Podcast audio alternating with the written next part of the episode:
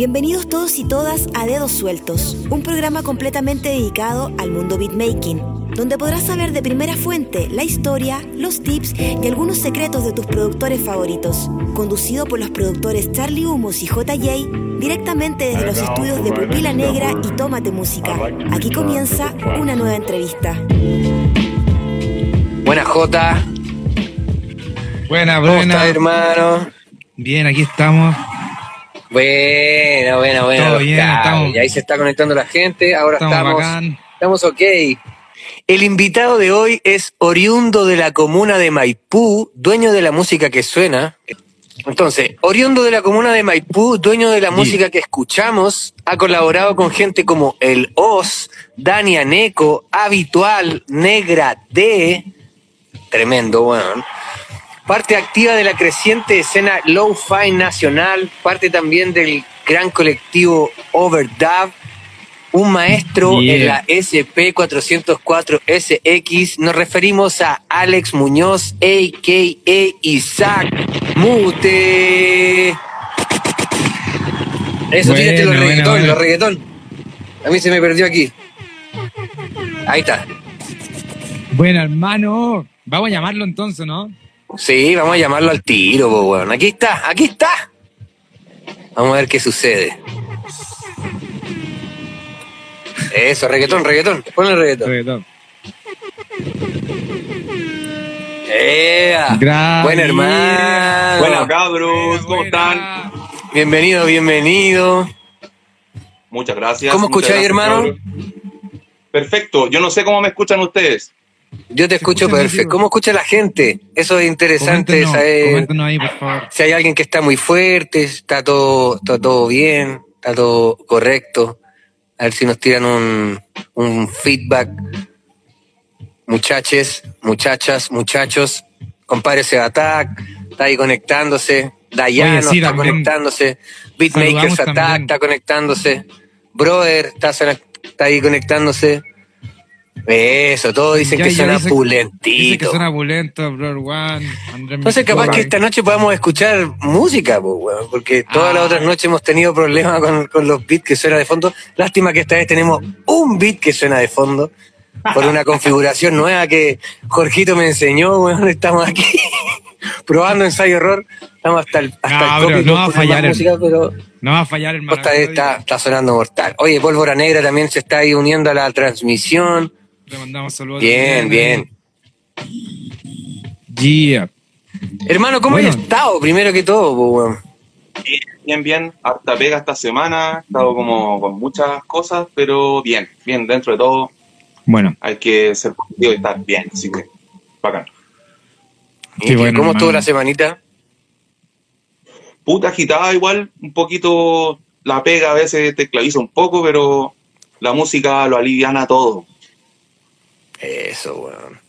Hermano, nosotros siempre partimos la entrevista con un bloquecito más o menos quizás cliché, pero hablando un poquito de los inicios, como para que la gente vaya entendiendo de, de con quién estamos conversando también y todos entren en la misma dinámica. pues. Entonces, queríamos saber a qué edad te acercaste a la música, hermano.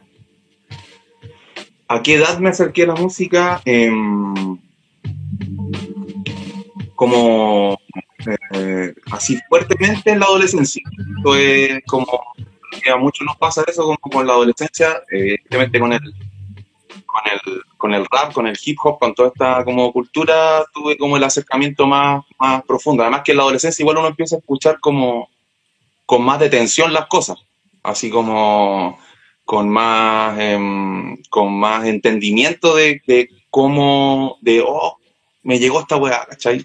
Mm. Eso fue la adolescencia, haber sido como los 13, 13 años más o menos que con el tema de escuchar así como rap. en- y ese fue como el acercamiento a la música, pero así como que, eso, ¿Tuviste, mis viejos siempre ¿tuviste alguna vez? ¿Tuviste alguna vez música en el colegio? Eh, claro que sí, claro que sí. Y, em, pero como que, como te digo, como de niños no me llamó tanto la atención. Mis viejos siempre escucharon como folclore, escucharon otro tipo de Mm. música. en realidad era como los fines de semana, como el almuerzo familiar, como en ese contexto. Y, pero después ya fuertemente, como digo, en la adolescencia, así ya con el, con el, con el hip hop y con el rap y toda la cosa. Bueno, hermano. Entonces ahí estamos en la etapa de la adolescencia. ¿Dónde estudiabais, por ejemplo, ahí en... ¿Estudiabais en Yo estudiaba en San Miguel. No, estudié toda mi vida en San Miguel. Yo vivía en Santiago Centro, de ahí me cambié como a Peñarolén, de ahí me cambié a Maipú y siempre seguí estudiando en San Miguel. ¿Y ahí, ahí ah. estuvo el acercamiento hacia el hip hop o...? Ahí estuvo el acercamiento. De hecho, eh, en el colegio, como estamos hablando de los 90, así 94 quizás, algo así, em, llegó esta oleada de rap así a Chile eh, y, justamente donde yo estudiaba estaba al límite de la comuna de Pedro Aguirre Cerda, mm. entonces empezaron a configurarse algunos grupos ahí como de, de raperos, ¿cachai? Que empezaron a escuchar música y qué sé yo, y como que oh, qué interesante, en la radio he escuchado algo. Y después un compañero de colegio eh, debe haber llegado como con uno de los primeros así cassettes que escuché por un hermano que, bueno, afortunadamente... ¿Te, acordáis del nombre del compañero? ¿Cómo? ¿El nombre del compañero? Sí, se llama, eh, a ver, eh, Hugo Hernández. Hugo Hernández yo creo que fue como el primero que la weá. De hecho, el estudio algo, algo, algo metido estuvo ahí. Y, y, este tipo llegó con unos cassettes de rap francés. Y fue, fue como ahí como que dije, bueno, ¿qué es esta weá? Como que eh, igual tenían una configuración distinta a lo que es el rap en, eh, gringo. Y ahí fue como que ya me hipnotizó de partida y ahí empecé a ser un consumidor del hip hop así, pero a, cagar así. Comprando cassettes intercambiando como música con, otro, con otros cabros de la adolescencia, y mismo en los cursos, al en el colegio, fuera del colegio igual. Así que eso. ¿Quién fue el que te metió, hermano, como más en el mundo del beatmaking? ¿O en qué momento nace como esa inquietud? El, igual, es, igual es extraño, yo como que siempre esta parte la cuento como súper anecdótica, porque siempre, siempre he dicho que yo soy un fan de la música o, más bien un fan del hip hop en, en, su, en, su, en su completo orden, ¿cachai? Pero fui eso, después estudié, ¿cachai? Eh, estuve en la U, después me puse a trabajar y siempre mantuve como la relación de, de, de fan de la música, de fan del, ambiente del hip hop, del breaking, del, del graffiti. En la adolescencia pinté un poco, pero no tanto. Y, y, en el beatmaking fue como todo de vuelta, así como que ya cuando en algún momento ya estaba con pega, ¿cachai? Tenía un emprendimiento con un amigo, nos estaba yendo relativamente bien, habían tiempos y yo dije, puta, weón, quiero hacer pista. Y esa weá de haber sido como en el 2008, algo por ahí, 2008, recién así como ya estudiando cómo, cómo, se hace esta weá. Y, y, ya después metiendo como los dedos, las manos a la masa con los programas, qué sé yo. Pero no fue así como, oye, años haciendo como beatmaking, es una historia como media. Oye, ¿y cuándo, o qué significa Isaac Mute? Y ¿Por qué lo elegiste y en qué momento, digamos, te pusiste ese nombre, esa chapa? Ah, permiso, weón. Lo de, lo de Isaac, Isaac es mi segundo nombre. Así que como que no, no. Y es con la, y es con lo que últimamente tagueaba, ¿cachai? Como que tagueaba Isaac, y esa era como mi chapa. Entonces, como que la dejé eh, ahí, y mute o mute es, por, es porque, claro, cuando empecé a hacer beatmaking y cuando me presenté como artista, que esa weá no fue así hasta como en el 2015, cabrón, si en realidad yo, todo el, periodo de experimentación y de aprendizaje fue como completamente personal y de ahí en algún momento se me dio la oportunidad por cosas de la vida de presentarme y me presenté. Y, y, y mute o mute es por el tema de, de que yo no verbalizo las cosas, o sea, converso caleta, ustedes lo saben, soy bueno para la cháchara, pero, pero en la música intento que efectivamente la música instrumental Hable ti. a decir algo, ¿cachai? Entonces, por eso que también es como mute, no hablo, pero intento que hable un poco la música. Ese es como el origen del, del, Bueno, del bueno, Bacán, bueno, sí. Buen concepto del mute. Así es, sí, pues, así que, de hecho, es, es chistoso porque varios locos que cuando me presentaban así como que, oye, vaya a conocer un beatmaker que se llama Isaac Mute y la weá, el loco, y todos como que se pesaban el rollo así como que, oh, este weón debe ser un weón así como un weón callado, un weón Eh. así como súper, eh, la y la weá, No suena. Claro, no suena. Sí, es una performance que toca en silencio. Claro. Claro. Igual está bueno, ¿no? Como que de repente hace falta. Ah. ¿A quién le produjiste tu primer beat? ¿Quién fue el primer rapero, el primer artista que se llevó una producción? Creo que lo primero formal que hice es un tema que, te- que está en SoundCloud eh, y que es de un grupo de Lampa que se llama HDKN Crew. Que coincidentemente hoy en día, eh, en septiembre, voy a lanzar un single que es como mi primer single con un rapero así formal, eh, hecho como por los dos de la producción de acá. Eh, y que es justamente con uno de los raperos de estos cabros de, de HDKN Crew, que hoy en día ya no existe, pero se quedaron algunos rapeando, entre ellos el, uno de los MCs con el que voy a lanzar un, un single ahora en septiembre. Ese debe haber sido como lo primero. Bueno, Y como que me dijeron, weón, mándanos esa pista, ya les mandé la pista. Después cuando la tenía hecha, como que no lo voy a creer, dije, ya bacán la weá, pulento, weón, lo, publico por, lo publicamos por SoundCloud en ese tiempo. No En sé ese qué año, tiempo. no me acuerdo en realidad. bueno. Oye, Oye, acá hay, acá hay una anécdota que eso. tiró alguien, weón. Está que buena, se llama cuenta. Felipe, Felipe Carrasco. Dice, aún recuerdo nuestro concierto con Isaac y Cypress. ¿Eso en eh, pista atlética o fue otro concierto de Cypress? Ese, ese es un amiguito, puta. Con él también principalmente compartimos caleta lo que es el hip hop. De hecho, él es, un- él es uno de mis mejores amigos del colegio. Todavía conservo amistad con él. Hace un tiempo atrás incluso hicimos negocios. Eh, este loco pintaba, pintaba la raja. Hoy en día él es un profesional, es un arquitecto, qué sé yo, toda la weá. Y claro, uno de los primeros conciertos que debíamos haber ido a Cypress, y este weón tiene una anécdota, es una anécdota así, palpico que nos pasó. De casualidad, los locos fueron, este, este weón, el, el negro, el Felipe, fue a Ponte tú, estaban pasando por Provi con los viejos tarde, pasaron a comprar una hueá para comer, y cosa que iban entrando a la hueá para comer, y se encuentran con Cypress Hill comiendo en la hueá. La puta, así, esa onda. Y el weón quedó para la cagada, nosotros ya éramos así como súper raperos, toda la weá, así. Y adolescente, y este weón me llama así a la a la hora al pico a mi casa, teléfono de casa, pues no celular ni weón. Sí.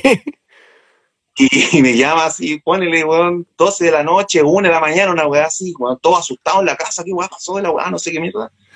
Weón, estoy acá con Cypress Hill, vente para acá de la weá, no sé, weón, vente para acá, vente para acá. Y yo, weón, ¿cómo, qué, o sea, cómo estáis con Cypress? No se puede ser, la weá. Y weón, así, me desperté, me estaba vistiendo, y de repente cacha mi mamá y me dice, ¿y vos para dónde vas, weón? ¿A dónde ¿Cómo se hay? Y no, mamá, lo que pasa es que está Cypress igual, está el negro, weón, se sacaron una foto y la weá, no sé qué mierda, estaban ahí conversando. Y no me dejaron ir, weón. No me dejaron ir. Así que ese weón para mi cumpleaños me regaló una foto de Cypress Hill. ¿Cachai? Eh, sacó una foto con Cypress, la, la imprimió, que sé yo, la puso más grande y me la regaló así. Dijo, puta hermano, yo sé que tú no pudiste ir por X motivo, pero ahí está como el registro culiado ahí que está. Buena. Aguante el compañero, weón. Sí, Felipe. Qué Felipe bacán acordarse del amigo en el momento y llamar, weón, carepalo. Oye, Weón, sí. carepalo. Y no, yo, y yo, hermano, así no lo pensé dos veces. Yo estaba listo y no, no sabía ni cómo llegar. Pero iba a llegar, pues, así, pero bueno, cosas de la vida. Cosas de la vida. Cosas de la vida. Bacán. A veces sucede, a veces no, pero. A veces sí. Y, pe- y- Sí, y bueno. Felipe entonces pudo, pudo comer algo con. Sí, pues negro como que tiró la cara. ¿Se sirvió en completo con Be Real? Claro, evidentemente tenés que comprender que, weón, la imagen que uno tiene como, como así como ya Cypress, de hecho Cypress como que también es mi, es como el grupo que así como que también me, me marcó demasiado, mucho, mucho. Y, pero también lo, estos locos andaban en otra weá, pues, quizás en qué mierda andaban, así como que pescaron un poco. De Sí. hecho andaban con, esa vez parece que no vino Sendok, no estoy seguro, parece que fue uno de los conciertos que no vino Mm. Que vino como con Psycho Realm, como con parte de Psycho Realm, entonces eran como puta, weón, eran unos buenos vestidos de negro, ¿cachai? Así con pinta, weón, de que más que iban a colgar al weón que iba a comer, más que iban a comer, pues, weón, entonces como que, claro, se dio una conversación, pero no pasó a mayores, pues. Ah, pero mortal. Oye, Isaac, ¿cuál es tu trabajo como productor que más recuerdas? Mi trabajo como productor que más recuerde, em,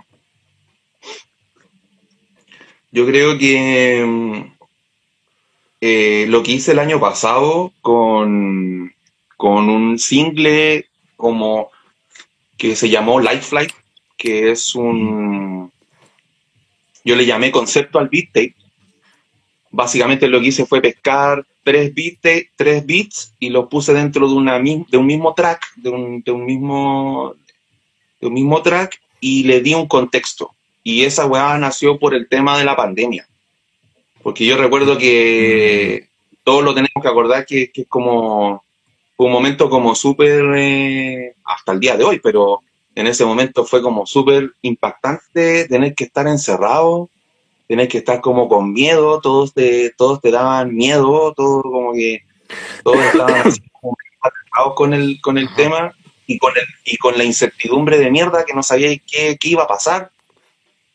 Y Sí. esto combinado, weón, con toda la del estallido social, nos quedó una Sí. sensación de mierda, weón, masticándola en el encierro. Y, y eso provocó que, que me estuviese mucho tiempo encerrado. Yo personalmente estuve mucho tiempo encerrado. Y, y empecé a hacer música con el fin de como salir un poquito de ese estado. Y salió este concepto al beat tape, que es algo que también eh, tiene una, tiene una consecuencia. Este año también hay un lanzamiento de concepto al beat. El Pólvora Negra que está por ahí conectado también va a tirar un concepto al beat tape. Y que básicamente, claro, como armar una pequeña historia con, con beats y que, y que no, no, no ser tan extenso quizás, ¿cachai? No de 20 pistas, ¿cachai? Donde se pierde a veces un poquito el contexto.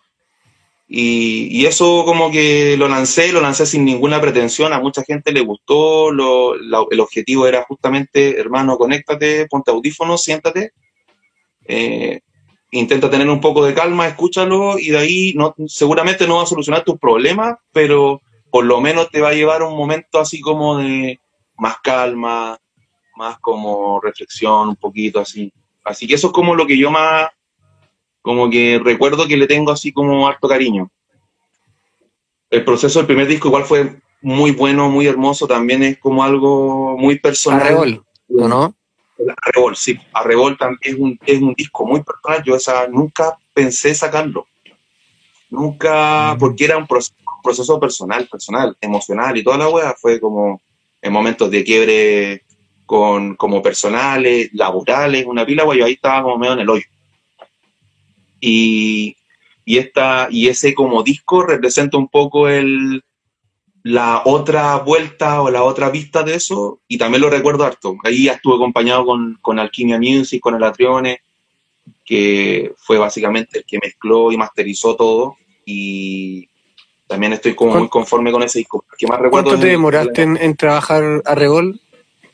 Eso debe haber sido, sin mentirte, yo creo que como uno, un año y medio, dos años que estuve con eso porque mm, habían temas que me que, que, que los tomé y que inmediatamente dije esto tiene que ir como acá como en este espacio de mi vida Y después ya cuando me, me decidí a lanzar a Revolt dije, le voy a dar también un contexto, también le voy a dar como una historia y todo. Entonces como que lo que intenté hacer fue como eh, el viaje de una persona a contemplar una Revolt en la playa.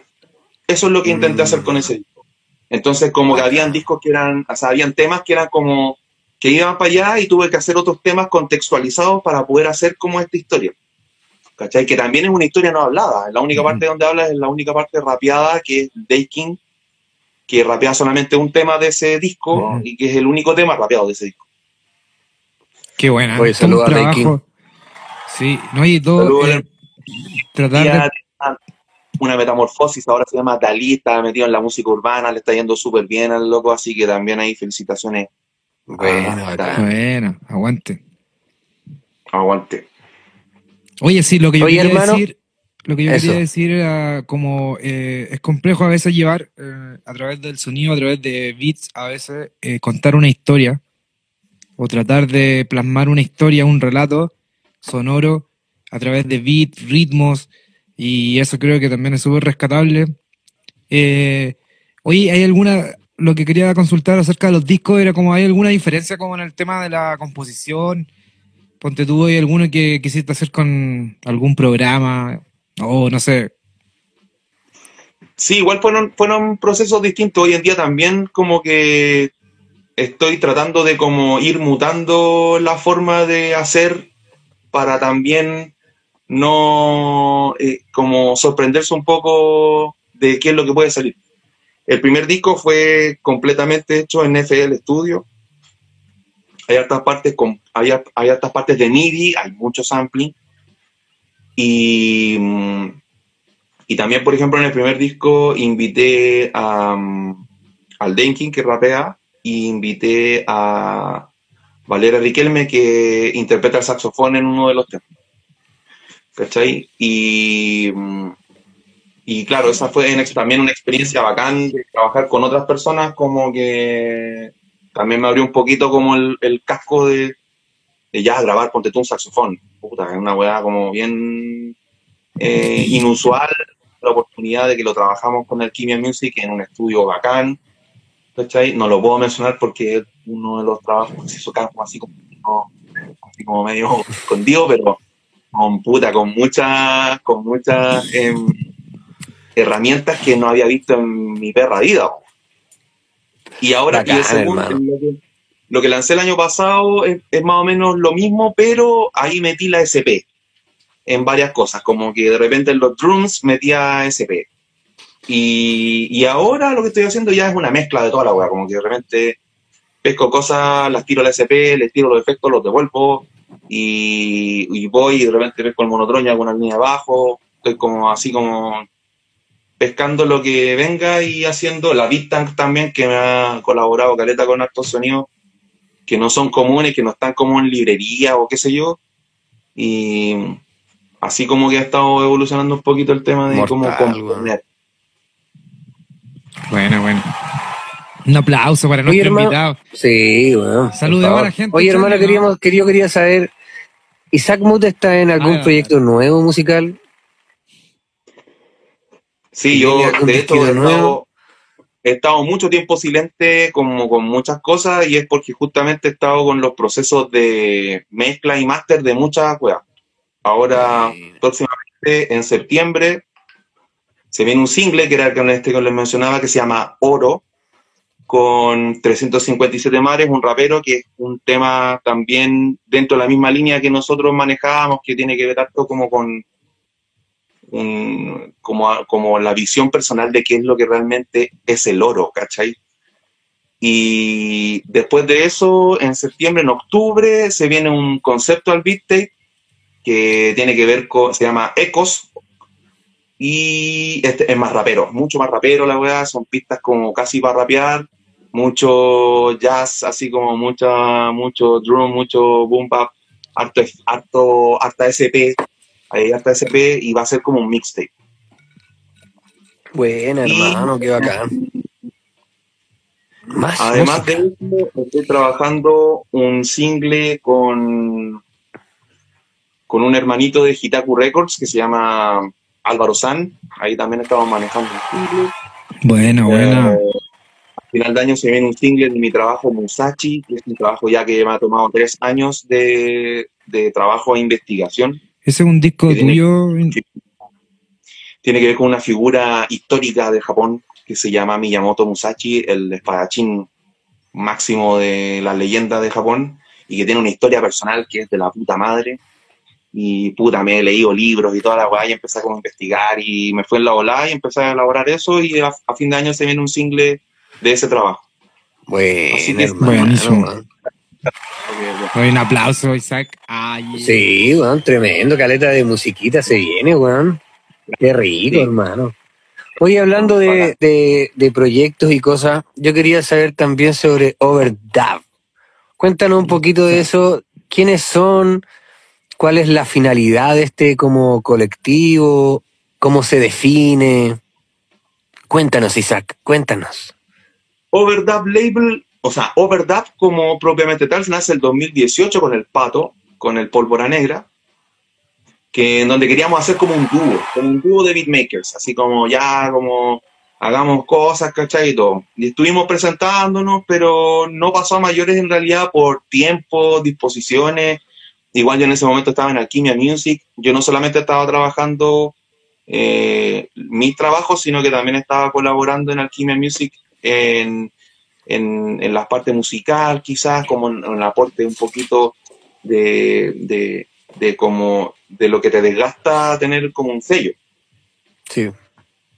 Y el año pasado nosotros nos juntamos y dijimos, ya, hagamos como proyecto Overdub Label, así como de verdad. Regresó después de un tiempo que también no lo vi hace muchos años, al, al S. Navarro, a.k.a. Bueno. Pelafro, que también ahí el, el J. Payne lo, lo, lo recuerda y lo conoce, también ahí... Y entonces llegó fue y no escuchó el weón.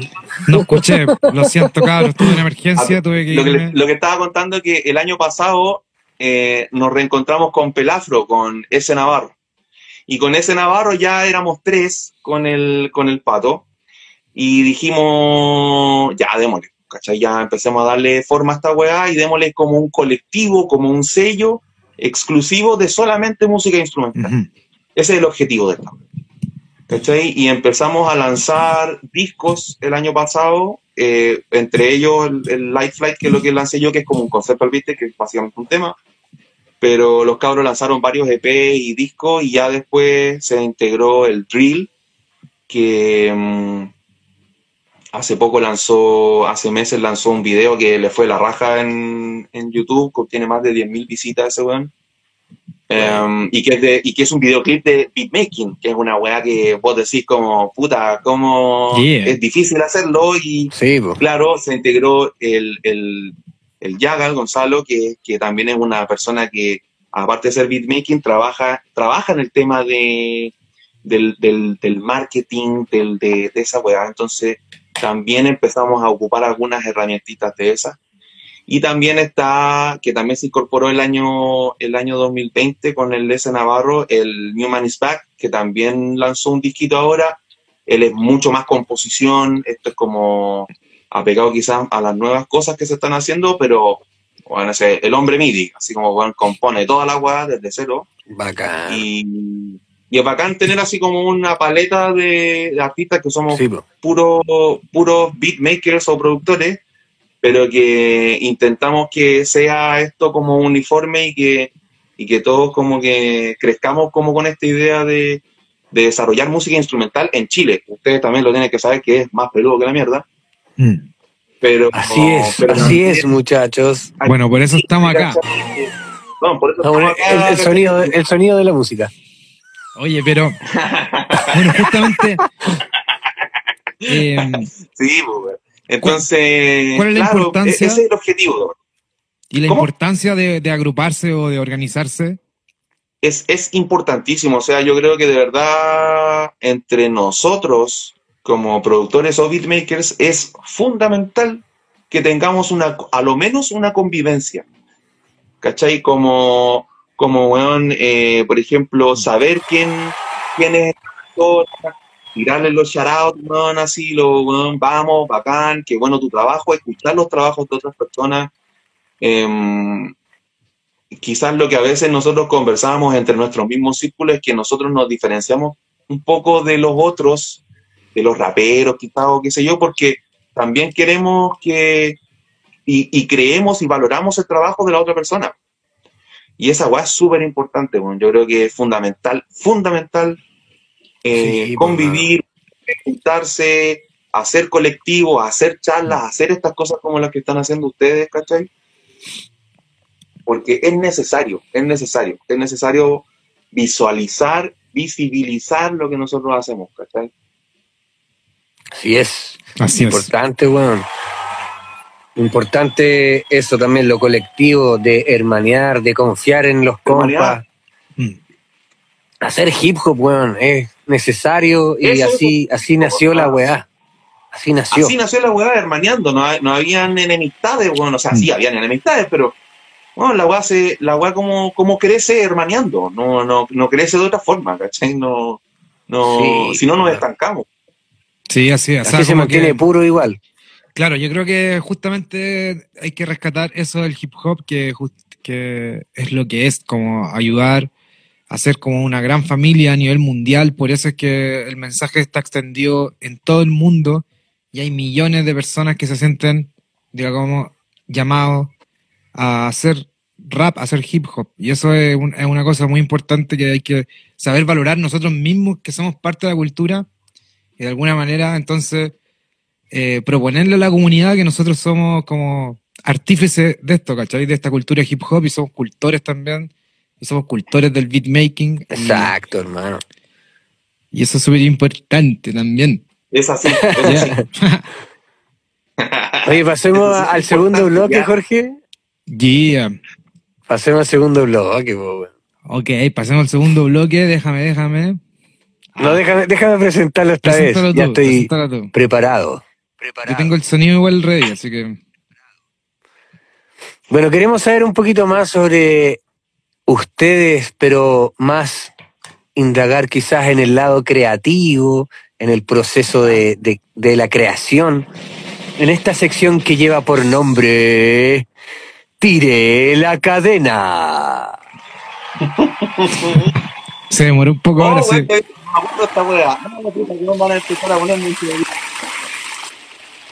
Déjate el sonido, Jorge.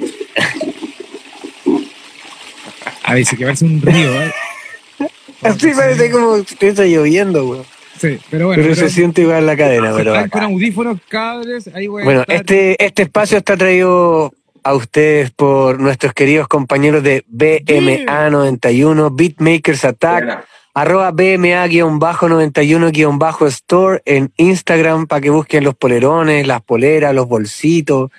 Tienen discos, los cabros estuvimos ahí aportando con un disco que sacamos, están siempre haciendo cositas, entrevistas, levantando Oye, sí. espacio. Así que final- importante. Hoy tenemos un final- concurso hoy día Eso. pero monstruo, para que no Oye, se vaya, ya. porque hoy día vamos a regalar dos premios porque el último programa. Así que Mira. atenti. Atenti, atenti, que se dan dos premios más. Exacto. Cortesía. ¿Qué de hermano? Vamos entonces. ¿Qué es lo que hace Isaac Mute antes de entrar en calor para componer? ¿O qué hace para entrar en calor? Eh, Sabía que eran la- las preguntas polémicas, po, weón, las Ah. preguntas polémicas. No, a ver, ahora estoy fumando cigarrillo por si acaso, ¿ah? Para que no se asusten. Sí, acá también, ¿ah? Usted Sí, este, este es casi cigarrillo. mira. Este es desde No, bueno, utilería por acá, utilería. Antes de antes de hacer música, dicen ustedes, como antes de sentarme a hacer música. Antes de sentarme a hacer música, em, primero que todo, tiene que, tengo que estar así como desocupado, a lo menos una o dos horas, como sabiendo que tengo ese tiempo, tengo un tiempo disponible. Y ese tiempo disponible es como libre de todo, de llamadas telefónicas, de, de lo que sea. Y mm, a veces sí eh, me prendo algún cigarrillo de marihuana por ahí, como para empezar a, a, a ver, A a, relajarse. Pólvora claro. negra dice container de opio. A ver. abro abro la llave de opio. Espérate. A ver, nos va a mostrar un poco, parece que nos va a mostrar el. No, no, no, voy a poner como El lugar de- de fondo. ¿El, ci- el cigarrillo de marihuana? ci- eh, ay, un sé que eso No, me iba a mostrar. Si ustedes ven mis redes sociales, yo no tengo ningún tipo de Sí. alusión a. Muy bien, muy bien. Está bien, solo en No, la yo- privacidad del hogar. Claro, pero sí, pero sí, Sí. lo, sí lo, debo admitir que sí lo ocupo como alguna herramienta que libera un poco alguna creatividad. Tampoco lo hago condicionado, es decir, no es que todas las veces que lo haga eh, esté Muy haciendo. importante, muy importante eso. Eso. Claro, porque al fin y al cabo, si no, ahí ya está ahí. No es que la música nazca de esto. Claro, efectivamente no van a ser de eso, sino que es una instancia en donde también te ponen un contexto más relajado, como decís, ¿cachai? Como más viola. Y de ahí reviso que todo esté bien conectado y me pongo a... Buena, buena esa, nadie lo había dicho. Sí, que me, o sea, claro, porque por ejemplo, a veces lo que hago es que de repente estoy con la SP, entonces la tiro a un mezclador y la tiro a, los a los monitores, o la Big la estoy tirando hacia, entrando hacia el software, ¿cachai? Entonces como que reviso que esa weá esté en orden, generalmente lo que hago es como inspeccionar primero lo que es en el, en el software, computador, y de ahí veo qué conecto, qué, para dónde tiro la weá, para dónde lo... Bacán. Así como... Bueno, bueno. este. Oye, Muy bien, muy Eh, ordenado. eh, ¿quién le, Sí, le intento toca? ser ordenado. Ah, Yo voy, voy, toca, voy, voy. toca. ¿Cómo No, parte? Ah, Sí, pero te que tirar el, No, te dale, tirar la dale, segunda. sí. Dale, po. Ah, ah, ya, ya, lo doy, ya. Ya, hermano, ¿cómo parte tu composición? ¿Ritmo o sample? ritmo o sample. Vaya. O sample. O sample. O sample. A veces, o sea, en las primeros, los primeros, los primeros, creo que a Revol, por ejemplo, fue casi puro empezar por el sample. Mira. Fue como eh, buscar, indagar, indagar y de repente una melodía o alguna weá que me llamara la atención y que me dejara pegado y decía, no, acá está, pum. Y me paraba, pescaba al tiro, chopeaba, modificaba, qué sé yo, y de ahí buscaba que rítmicamente eh, le pudiese atinar a esta weá. ¿Cachai? Pero extrañamente ahora en el último tiempo lo que he estado haciendo es al revés. He empezado mucho con los drums, como construcción de drums, así pues con la MPD o qué sé yo, la Bistang o qué sé yo, hago una secuencia, pum, dejo la batería pegada ahí y voy buscando que, oh, esta weá me suena más jazzy, pum, ya voy a buscar unos pianos culeados jazzy así. O no, esta weá está como para un instrumento de viento, ya voy a buscar un instrumento de viento, ¿cachai? Como que en el último tiempo me ha tocado así, pero generalmente es el sample que me llama la atención. Antes, así como para empezar. ¿Toca instrumento, hermano? No toco ningún instrumento, tengo nociones básicas de lo que son para poder hacer, por ejemplo, líneas de bajo o acordes, ¿cachai? Con, antes tenía un tecladito MIDI que era, me era más fácil. Eh, en algún momento eh, lo hice así, pero como que generalmente no toco así como un- algún instrumento propiamente tal, no.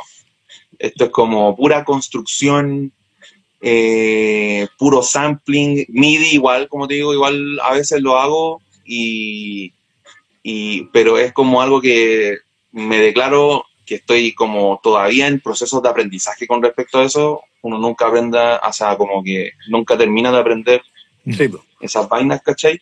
Y eso, eso es como generalmente si ven todos mis sets son puras guas con pads, po, weón, ¿cachai? Como generalmente lo mío es pads, así, pads, pads, pads, así para todo la weá. Me siento Bueno. identificado igual. Y es cuático igual porque es como, quizás como la esa visión de que teníais de cuando, no sé, pues veis un video de DJ Premiere y veíais que el bueno estaba siempre con la MPC, pues bueno, eso nunca salió con un teclado MIDI. Claro. aunque después tú lo veías quizás en algunos en algún en alguna instancia dentro de algún estudio con un tecladito MIDI haciendo algún algún bajo, alguna huevita, pero tú veías al weón que estaba con el chancho con 16 pads Sí, pues bueno, hacía toda la weá con eso nomás, pues. Claro, entonces como que em, como que uno como que uno se tiraba a ese a esa como forma de hacer música, ¿cachai? Tiene una sonoridad igual, pues, particular. Sí, claro, y es, es, una estructura, eh, usáis mucho la matemática, mm. es, es, distinto, es distinto. La, el, el, gaming cambió con todas estas weas, ha cambiado constantemente, pero cuando entraron la MPC y todas esas weas, cambió todo, ¿cachai? Cambió la forma de hacer las cosas. Cambió la industria de la música. Oye, hermano, ¿qué es lo que se te hace más difícil a la hora de hacer un beat? ¿O hay algo particularmente que se te haga más difícil que otras cosas? En, particular, lo que siempre me cuesta mucho, o sea, lo que me cuesta, así como a veces, como compatibilizar, es, eh, son dos cosas, como a veces la duración del beat,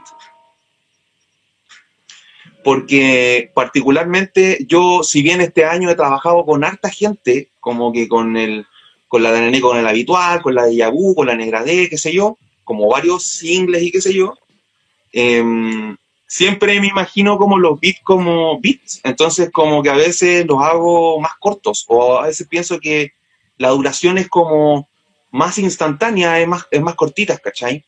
Sí, Eso como que a veces me ha costado decir, o un rapero me dice, no, pero dale tantos loops. Pum, me puedo ir a largo y como que a veces me queda como, como, que no, como que lo encuentro extraño. Pero claro, con el rap encima y toda la weá ya cambia todo. y, hacerlo como una... Pasa a ser otro instrumento. Claro. Y, es una estructura como una canción, pues, ¿cachai? Como ya con, con, con, todos los tiempos, ¿cachai? Con, con los espacios para los estribillos, qué sé yo, puentes, bla, bla, bla. Eh, ahí como que a, veces me complica un poco eso. Y lo que me complica siempre, yo creo que también es como una weá para muchos, es las líneas de bajo. veces. Soy han coincidido con lo mismo, weón. la línea de bajo, un hueveo, mucha gente eh, de repente Se viene pronto la clínica. Pensáis que está a tono, después te das cuenta que está a tono, pero como en el hip hop sirve que a veces no esté a tono, muchos temas super hit del hip hop, pues el bajo, weón, está en cualquier lado pero igual sirve. Entonces, eh, también ahí como que a veces cuesta un poco llevar esa... A veces puede ser medio percusivo igual, acompañando batería. Bueno, mm. todo depende. A veces una pura, una pura nota alargada. Exacto, exacto. Esas formas como son como las clásicas para poder como zafar un poquito y, dejarlo mucho más rítmico. Ahí efectivamente lo mm. hacen mucho más ritmo el tema, ya no es tanto eh, como armonías o qué sé yo, sino que ya le agregáis algo mucho más como rítmico, percusivo, así. De hecho, Klaus Layer, el loco cuando estuvo acá en Chile, decía que también de repente el weón filtraba el puro bajo del sample original, hermano, cara y palo, ni siquiera lo acompañaba. Así. filtraba esa weá y era, hermano. Yo lo he hecho y lo sigo haciendo. Depende si el bajo es demasiado rico, chao. Sí, es, la famosa técnica del bajo sin bajo. La famosa técnica del bajo sin bajo, pescáis el sample, lo filtráis. Eh, de, de repente Podía apañarlo de repente en algunas notitas.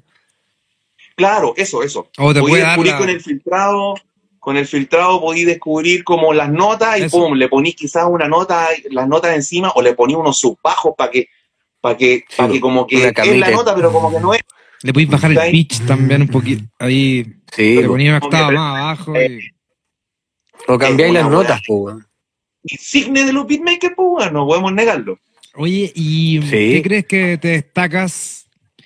¿O cuál es la parte que más te gusta de tu trabajo? Como, ¿Cuál es tu fortaleza como Isaac Mute a la hora de beatmaker?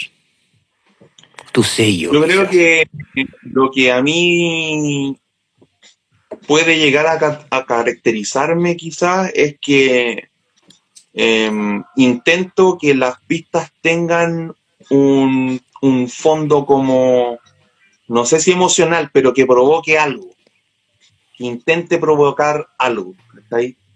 Eh, he, intentado hacer, basar mi pequeña, pequeñísima carrera en eso, como em, eh, recurrir como a la emoción o recurrir como al sentimiento Y es porque básicamente, por ejemplo, yo cuando me decidí a hacer pista, eh, fue básicamente porque escuché a Nuya Vez. Conocí a Nuya Vez y ya venía, de- claro, yo venía mucho rap, mucho, mucho, mucho de todos lados. Y cuando escuché a ese loco, lo que le enco- encontré es que de una forma u otra evocaba algún sentimiento, alguna emoción, alguna, alguna cosa. Y ahí yo quedé loco, dije, bueno, esta weá, esto, esto es lo que a mí me gustaría hacer. Y ahí recién empezó como Mm. mi, mi, como, eh, eh, como... Inquietud. claro, como esa inquietud, exactamente, esa inquietud. ¿Has escuchado DJ Mitsu, hermano? Puta, DJ Mitsu, The Beats es gigante, o sea, toda esa, toda esa, esa escuela como de jazz sport, como, como Puta, de, de hermano. Japón, Esa, esa es mi, en mi misma escuela, guacho. son cremas, Me lo son cremas igual. porque al fin y al cabo es como, es como se experimenta el hip hop y el rap en otros lados del mundo y que también evocan quizás las mismas cosas, pero de distintas formas. Y los, y los japoneses en ese aspecto, Son siendo que vos- hermano. no- ¿qué, qué hacen weá? Nada, o sea, los locos son capos. Hay muchos productores, está Buddha Monk, está, hay unos locos que se llaman Haifana, que son unos buenos, unos crack. Esos buenos son unos, ya no hacen hip hop, de hecho hacen como una weá, cualquier weá, así como una mezcla de muchos ritmos. Y puta, comerciales con Nike, ¿cachai? En donde los buenos pescan las zapatillas, les ponen un plug, weón, las hacen sonar como controladores MIDI, weón, y te hacen una salsa en la weá. Y entonces ahí comprendí que también- además que los cabros, esos buenos son los. eh, de ahí está Akaipo, weón, ¿cachai? Claro. Allá en la MPC están, po, weón, y los, y los japoneses la Allá están los mejores vinilos, weón. Los mejores equipos de audio, weón. Toda la fábricas. weá está en Japón, pues, weón. selección de vinilos que pueden conseguir los locos es súper exclusiva. Hay una cultura de- del tema del, del digging allá que es brígido. Mm. Y, De la música en general, hermano. Y aparte que hay más La- público. hay- y, y- y el público es más eh, abierto, po, weón. no es como que solamente le vaya a hacer música al loco que hace hip hop y el one que solamente escucha hip hop te va a escuchar. Mm. Va a escucharte calete gente, que le va a encontrar novedosa la weá, que lo va a encontrar como culturalmente para ellos también es como medio extraño que hay un rapero así, eh, jabo rapeándote en la cara, igual para ellos también es como, oh, es como entretenido, ¿cachai? Sí, weón. Y es buena escuela japonesa, weón. Buena escuela. Buena escuela, muy Sí. buena escuela. Para mí, como te digo, fue lo que me, me impulsó a, a la inquietud de hacer música. Oye, hermano, ¿qué prefieres? ¿Análogo, digital o híbrido? Puta madre, weón. Esa weá también es complicado porque últimamente le estaba agarrando mucho cariño a lo análogo, weón. O sea, no, no al análogo propiamente tal, sino que máquinas, samplers, así como weón, weas que metan sonido y Mm. poder grabar la weá y modificarlo, qué sé yo, como que le he agarrado mucho cariño a eso. Pero no puedo negar que yo empecé, mis bases fueron software, ¿cachai? Como que eso es lo que, ahí está mi, mi fuerte. Y, y hoy en día te puedo decir que es híbrido. ¿Cachai? Hoy en día mi forma de trabajo es súper híbrida porque pesco un sample que de repente está en la beat tank, hago la secuencia de repente en la beat tank y la grabo. Y ahí la modifico, o pesco samples de la misma tank y la, y la tiro para allá, o pesco una pista multitrack de la, del multitrack que sacáis pesco solamente una de esas pistitas, la llevo a la SP, le tiro weón, todos los efectos, weón, filtro, lo hago y después la devuelvo. ¿Cachai? Entonces ahora mi forma de trabajo es completamente híbrido. ¿En qué estáis trabajando, hermano? ¿En qué DAO estáis trabajando? FL Studio, Forever, o sea, no sé si Forever. Igual tengo ganas de aprender otro, otro, otros como software así, em, pero con el FL Studio me resulta cómodo, me resulta rápido. Me resulta rápido como, como Sí, poder pues, bueno. hacer como un, como un sketch de algunas ideas nomás, pues así de repente, Mm. porque de repente pasa eso, puedes estar dos horas en el estudio y te sale un loop puleado y no te va a salir más. Como podías estar dos horas en el estudio y te van a salir tres temas. Mm. Exacto. Se- para mí Sí. como una forma rápida de registrar, en el FL registro así rápidamente como las ideas y después las puedo, las, las- las- les puedo dar mayor peso, qué sé yo. ¿Y tu primer Sí, grado cuál fue? ¿También FL? FL Studio, FL Studio no he cambiado, de hecho así, FL anécdota. Studio. Oye, eh, bueno, pronto se viene el auspicio. Estamos Oye, esperando hermano. ahí que nos regalen unas licencias. ¿Te Sí. gusta tocar en Eh. vivo? ¿Cómo? ¿Te gusta tocar en vivo? Me encanta, es una de las weas que me encanta hacer. De hecho, esa weá es una de las weas que, Buena, weón. que más me, me gusta eh, es presentarme en vivo, a pesar de que la primera vez yo dije, no, estos weones aquí no me van a pescar. Así como que no van a pescar con mi propuesta, porque yo la primera vez me presenté, hermano, así en un café con rimas, una que se sacaba en Maipú, que ahora va a volver, de hecho. Bueno, Saludos a Café con Rima, que también una de las primeras veces que toqué como rapero en esos años con Jazzy Members fue en Café con Rimas también. Sí, pues café con Hace rimas fue mucho- como no, no, una no de las instancia primeras, pero por lo menos la primera en Maipú. se, se invitaba a muchos grupos de distintos lados a Sí. hermanear básicamente la música. Tú ibas ahí a comprarte una chela, weón, a escuchar rap y bacán, con todos hermaneando. Y yo cuando fui, claro, la primera vez mi propuesta empezó con una wea súper así como conceptual, pues weón, unos sonidos de las olas, weón, un beat, weón, más lofa que la mierda, así tocado, qué sé yo, con MIDI, en ese tiempo no tenía ninguna máquina así como más que eso. Y yo dije, no, esto bueno no me van a pescar, aquí se la va súper rapera. Claro que después el, el- el set cambia y se va poniendo un poquito más rapero, qué sé yo. Y afortunadamente, puta, weón, la, la gente como que le gustó. Y ahí como que dije, weón, me gusta esta weá, me gusta estar aquí así como tocar, de repente estar, de repente a- eh, uno eh, lo agradece y a veces no tanto, que de repente estés tirando un beat y un loco esté fistaleando, por ejemplo. A veces Mm. en, en ciertas a mí me gusta esa weá porque es como una, una, una compenetración, ¿cachai? Como también hay otras veces que no te, que, que como que te descoloca un poco porque Sí. parte como set, como que lo- los mutan un poco, entonces Sí. también es como, que hay de repente locos que están muy arriba de la pelota y se ponen a rapear. puta, ya, claro, esa weá, claro. Por eso yo siempre en Café con Rima, por lo menos que estuve tocando años en esa weá, eh, era como pr- prácticamente como del equipo de ahí del, de Café con Rima, abría, Bueno, abría el Café con Rima. está asegurado. ¿Cachai? Porque ahí tú abrís los ánimos, weón, y todo, lo- y ahí ya no hay gente curada, weón, toda la weá, entonces, weón, puta, es distinto. Distinto es, Sí, es, tocar, es- es rico tocar tempranito, weón. distinto tocar Es una así, paja tocar el último. claro, Oye, espérate, el-. El mundo H2 nos pregunta, todavía no vamos a parte, hermano, así que... Sí, que no adelante, que no adelante. Sí, sí, es que... ya es se que está tirando el las 10, es spam, weón. sí, que ya son Tiene las ahí 10. Tiene anotadas las preguntas. Le mandamos saludos a Felipe Carrasco, William Cárcamo, ¿quién más Oh, escribió William. también?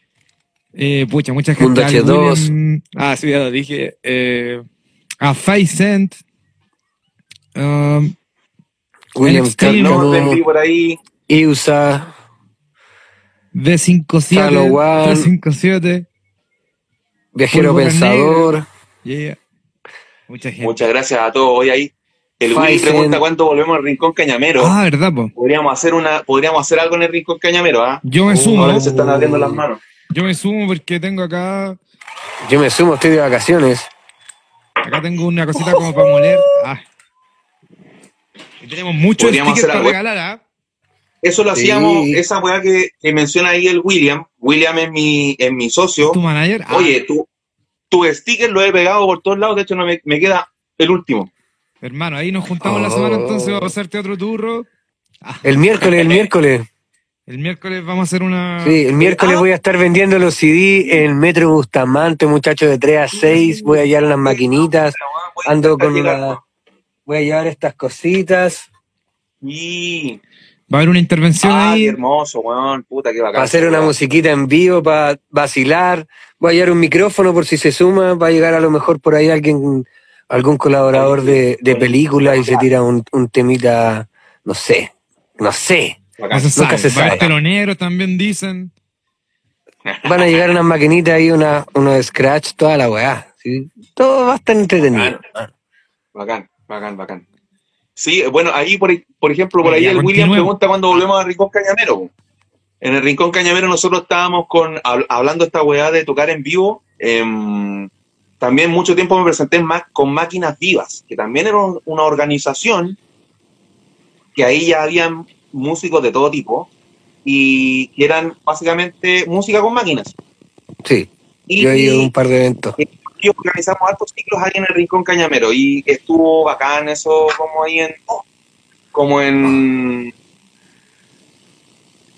como esas instancias porque se mezclaba un poco lo que hacíamos nosotros que era más hip hop eh, se mezclaba un poco la electrónica así full fuerte como con el José de Mar con otro chiquillo ahí de, de- de la escena como electrónica y también es bacán convivir eso o sea como que por eso también me gustaba tocar porque también veía y veía los locos como conectaban las otras máquinas, cómo secuenciaban de manera distinta, ocupan las máquinas de manera distinta que lo ocupas tú.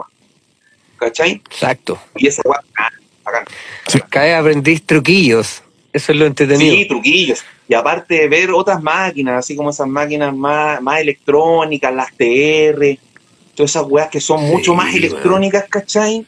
Es bacán verlas, pues, bueno, ahí ver, ver cómo la gente las utiliza. Oye, no, ese, Las ese, MP, ese encuentro que eran en Casa 10, ¿no?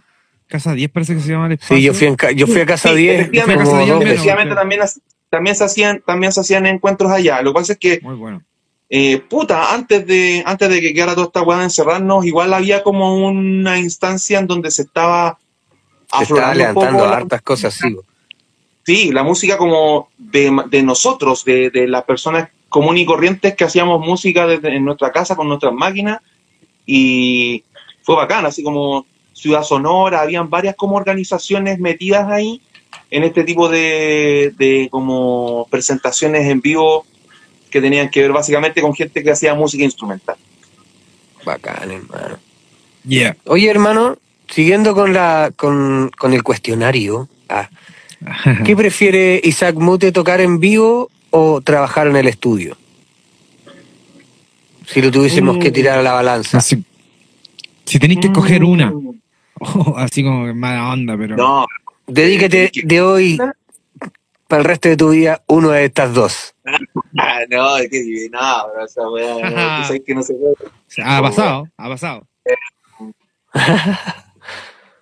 A mí me gusta mucho el, el- el tocar en vivo, de verdad que me siento, es, es- es bacán la energía que, que existe en, en esas instancias. Pero, pero si tuviese que elegir, así como que, weón, nunca más te vas a presentar en vivo o nunca más vas a tocar un estudio, No, no, Así no. Así mismo tiene que ser. claro, tan, tan brígida como esa weá, yo iría al estudio. Como, eh, claro, es que te sentís más cómodo, igual eh, tocar en vivo es bacán, pero también tiene sus complicaciones y sus weá, uno está nervioso, weón, Mm. qué sé yo, bueno, a veces te tocan esas weas que es como, ah, como, por Sí. ejemplo, a mí me tocó el 2019 presentarme con el Forastero Fernández en el, en el en Rocódromo, Rocódromo 2019, Rocódromo 2019 que es un festival de bandas emergentes que hacen en, en Valpo y es una weá gigante, así. De hecho, nosotros tocamos antes de Congreso, pues weón. Teníamos el Bueno. cabaret al lado de Congreso. Y esa instancia para mí fue pal pico, pues yo por fuera, claro, weón, te mostráis más canchero y la weá, por dentro estaba cagado de miedo, porque era un escenario Sí. gigante, con una amplificación. Yo con mis maquinitas, weón, llegué súper humilde, weón, me instalé, me dijeron, ya, ¿cuál es tu salida? Esta, ya, conéctate a esa caja directa. Pum, me conecté a la caja directa. Ya, a ver, tírate algo. Puta, tiré algo y sonaba a trompa, po. Y decía, concha, madre, esta weá. no quiero nada", ¿cachai? Y de hecho, como era el show del forastero, yo como que dije, ya, puedo probar sonido un ratito así. Ay, tiré algunos temas míos, la weá, para ver cómo sonaba, po, weón Mm. una instancia súper eh, distinta, ¿cachai? Y claro, ahí es como que también no es tan, tan, tan, tan agradable. Lo pasáis bien, pero Mm. también estáis así como medio nervioso, estáis al lado de buenos músicos consagrados y uno bueno ahí todo, todo piola, po, ¿cachai? Pero mortal, Entonces, hermano. Ah, pero es parte de esa, son otras, Sí, Sí, es parte de, ¿no? son otras. sí, pero, pero Otras si músicas. tuviese que elegir, si, si, si me pusieran una pistola y tuviese que elegir, yo creo que elegiría el estudio. Sí, como que voy por ese. Hermano, Bacán. instrumento favorito en BST. Instrumento favorito en BCT. em, el BCT propiamente tal, decís tú, o un instrumento. No, un instrumento virtual, digamos. Un instrumento virtual que, que ocupís tú, que digáis, este es el que a mí me gusta para hacer algo, una melodía, un bajo. A mí de lo, a mí de lo, de, de lo que me gusta virtual, ocupo harto el contact. Bueno, Ocupo harto el contact y, y me gusta mucho lo que, lo que sale de contact. Así como ¿y que... ¿alguna, ¿Alguna librería en especial de Contact? Así como que Mm, hay unas librerías como hay hay unas librerías como de bronces orquestados que, que bueno, es una, una maravilla. Tú voy a hacer unos, bueno, unos acordes, algunas weón, secuencias MIDI y te quedan una weá que de verdad que como que estuvieras tocando con la filarmónica de no sé qué chucha. Pero weón, de verdad que suena así, pero mortal parte. esa weá. Y lo- los bajos también suenan muy bacanes, los bajos como clásicos suenan muy realistas. Em, me gusta mucho cómo suenan los ahí. weón, es mortal. Sí. Es que es una herramienta que, que creo que es uno de los fundamentales que debiésemos, debiésemos tener o conocer más o menos Mm. en, en los estudios porque es muy grande y, y también es, y creo que es simple igual de manejar. Es muy plug and Sí. play, como que tú pescáis la weá, la tiráis y ya se te cargó el, el mini plugin, ¿cachai? Y, y le dais. Como que eso es como uno de, mi- de mis fundamentales. Y tengo otro que es uno gratis. A ver, Lo pueden buscar por ahí. esta se es llama una recomendación. Avatar. Avatar. Sí, es un sintetizador. eh, ¿Cómo se llama esto? Es como un sintetizador aditivo, creo que se le llama. Se llama Avatar. Está gratis, búsquenlo, sintetizador Avatar. Y, puta, bueno, es una tromba también. Tiene como unos sonidos sintetizados que tú podés hacer un par de acordes y te suena una weá, una maravilla. Pero sí, esta weá es mucho más ambiental, mucho más así como experimental. No es muy hip hop, así como que no son bronce hip hop y como, como weá así, sino que es una weá mucho más ambiental. Avatar. Texturas. Sí, texturas, como muchos pads, así. Y lo bueno es que tienen como, tiene como, tiene como cuatro canales sonoros, entonces tú al fin y al cabo podéis modificar cada uno de ellos y te sale otra weá distinta y es bien, bien, bien encachado ese, ese sinte, ocupa nada de recursos y está gratis en internet. Ya lo saben, a buscarlo, entonces. Ya se me descargarlo. movió aquí. Hermano, ya me dijiste que estabas trabajando, el primer disco lo trabajaste con Alquimia. ¿Ahora te estáis mezclando y masterizando a ti mismo? ¿O cómo lo estáis haciendo? Em, el tema de la, de la mezcla y el máster, el dolor de cabeza de todos, los, de todos nosotros. Eh, estoy haciendo mezcla como que, a- como que desde un principio eh, intenté emular como las nociones básicas de mezcla y me fue relativamente bien, creo yo. Como que me convenzo a mí mismo de que el sonido que puedo lograr también con, con las herramientas que conozco. Lo del máster es mucho más complicado. Ahí es más complicado. Y de hecho, hoy en día tomé el desafío de efectivamente hacer algunos máster de mis temas. Y estoy, sinceramente, hasta el loli con eso porque eh, bueno, es sumamente complicado hacerlo. Así, hay que ser sincero. Esta weá, la, la pega del beatmaker es así. Eh, eh, el, el tema del mastering es muy delicado, es muy complicado. Yo creo que es mucho más complicado que la mezcla. En la mezcla tú tenés parámetros para poder guiarte, tenés como nociones y tienes herramientas para poder llegar incluso a soluciones rápidas, como de mezcla, no tan rápidas evidentemente, pero como con aproximaciones rápidas. Y después tú vas afinando. Pero el máster encuentro que es un arte así muy, muy, muy eh, complejo y, y ahí hay que sensibilizar mucho más el oído y todo. Entonces yo hoy día Mm. sí trabajo las mezclas, algunas igual las mando a mezclar, ¿cachai? Por ejemplo, el tema de el tema de septiembre que se llama Oro, que va con, con que es este single que voy a estrenar, ese lo mezcló, se mezcló en Hitaku Records y yo estoy haciendo el, el máster. Bueno, Y el concepto del beat, que es el de octubre, ese está siendo mezclado y masterizado por acá. Pero como te digo, es, es, una, es una etapa en donde un día quedáis convencido, después dejáis de escucharlo dos días para descansar la oreja, bueno, lo volví a escuchar y como que no me Oye, sí. tanto, qué sé yo. Cualquier cosa, ya sabes que está el estudio de Pupila Negra y el estudio de tomas de música donde pueden mezclar y masterizar sus beats canciones, ya lo saben. Pueden pasar a mezclar o a actualizar con Charlie Humos o también conmigo. Ahí, ahí ustedes eligen. Ah, no, pero ya lo saben. Ya lo saben. Ingresen a nuestros sitios web. Oye, hermano, día vamos- ¿qué cosa? Algún día que algún día Algún día vamos, podríamos hacer una clínica de máster también y, y mezcla. Es importante, Sí, es importante. Su conversación, ¿sí o no? Es de las Sí, cosas más peludas que uno, que uno puede como... O sea, claramente la mezcla y el máster también es mucha práctica.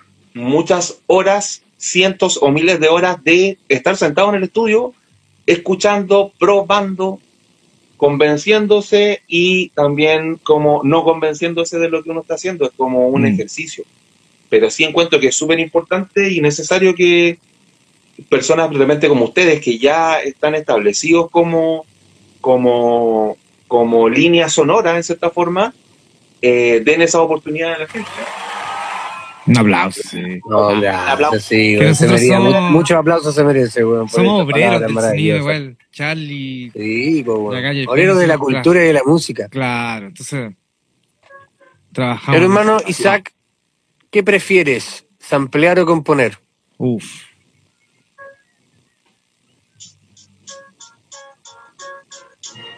Puta, aquí yo no, no, no, no puedo negar que el sampling es una weá que, que es como algo que, que, que no, no puedo separarlo hoy en día de, del beatmaking o de las obras que yo hago, ¿cachai? El sampling es fundamental para, para lo que yo hago. Componer también es bacán. Me, me ha tocado instancias en donde he tenido que efectivamente echar mano más a herramientas de composición. Eh, por ejemplo, en el 2019, 2019 haber sido, o 2018, eh, estuve todo un año trabajando con un primo mío que se llama Javier, Javier, em, Javier Jiménez. Y con mi, con mi primo lo que hicimos fue que este loco estaba por salir de danza contemporánea. Y él hizo una obra de danza, tuvo que dirigir una obra de danza contemporánea, imagínate la weá, Buenísimo. y me pidió que le hiciera la música. Entonces trabajamos durante todo un año, básicamente, con ensayos, qué sé yo, y ir viendo cómo de su concepto le metíamos la música. Este, también tiene, este cabro también tiene un origen así como, como, como rapero, ¿cachai?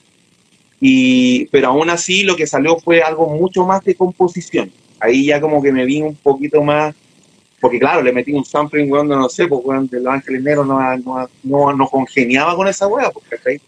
Tenía que llevarte a más texturas, a más, a, a- a más, a- de una escena a otra, ¿cachai? Entonces eso requirió que ahí estuviera más componiendo. Me gustó mucho, pero claro, fue un trabajo largo aliento.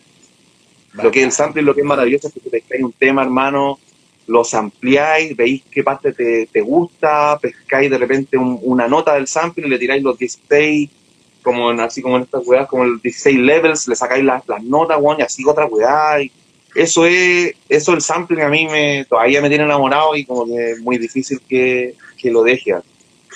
Bacán. Yeah. ¿Qué época es la que más te gusta samplear, hermano? ¿Alguna época o algún estilo de música? En sea? O alguna ¿Qué te década. década. Mm. Eh, ¿Qué década? ¿Qué? A ver. Mm. ¿Cuál la música que se hizo como hasta los años 70 en general en el mundo? Creo que es muy eh, rica rí- rítmicamente y, y armónicamente y en, y en y como en, en, en cosas de, de- del, del eh, como del, de, la, de la riqueza musical creo que ahí hay harta crema mucha crema. Y en todo y en todo aspecto, por ejemplo claro ahí el negro dice funky funky brasileño Brasil por ejemplo tiene una cantidad de música que es de la puta o sea de verdad que tú podés ampliar desde el año cero hasta ayer y tienen una gama de música que es increíble como para samplear, pero generalmente yo creo que va como en eso, como que quizás antes de los 80 o quizás antes de los ya de los 90, así como que antes de los 90, como que los 80 igual he pescado algunas cosas. Alguna cosilla. Todos casi, Yo- casi todos han llegado a, a la, a esta misma, Sí, a esta misma Es- es- respuesta igual. es raro porque yo creo que es como quizás la música hoy en día más moderna igual se da la oportunidad de samplear cosas más nuevas. Pero es porque también a veces agarráis como una pequeña línea Y, eso de formáis en una, en bueno, una canción de trap, por ejemplo.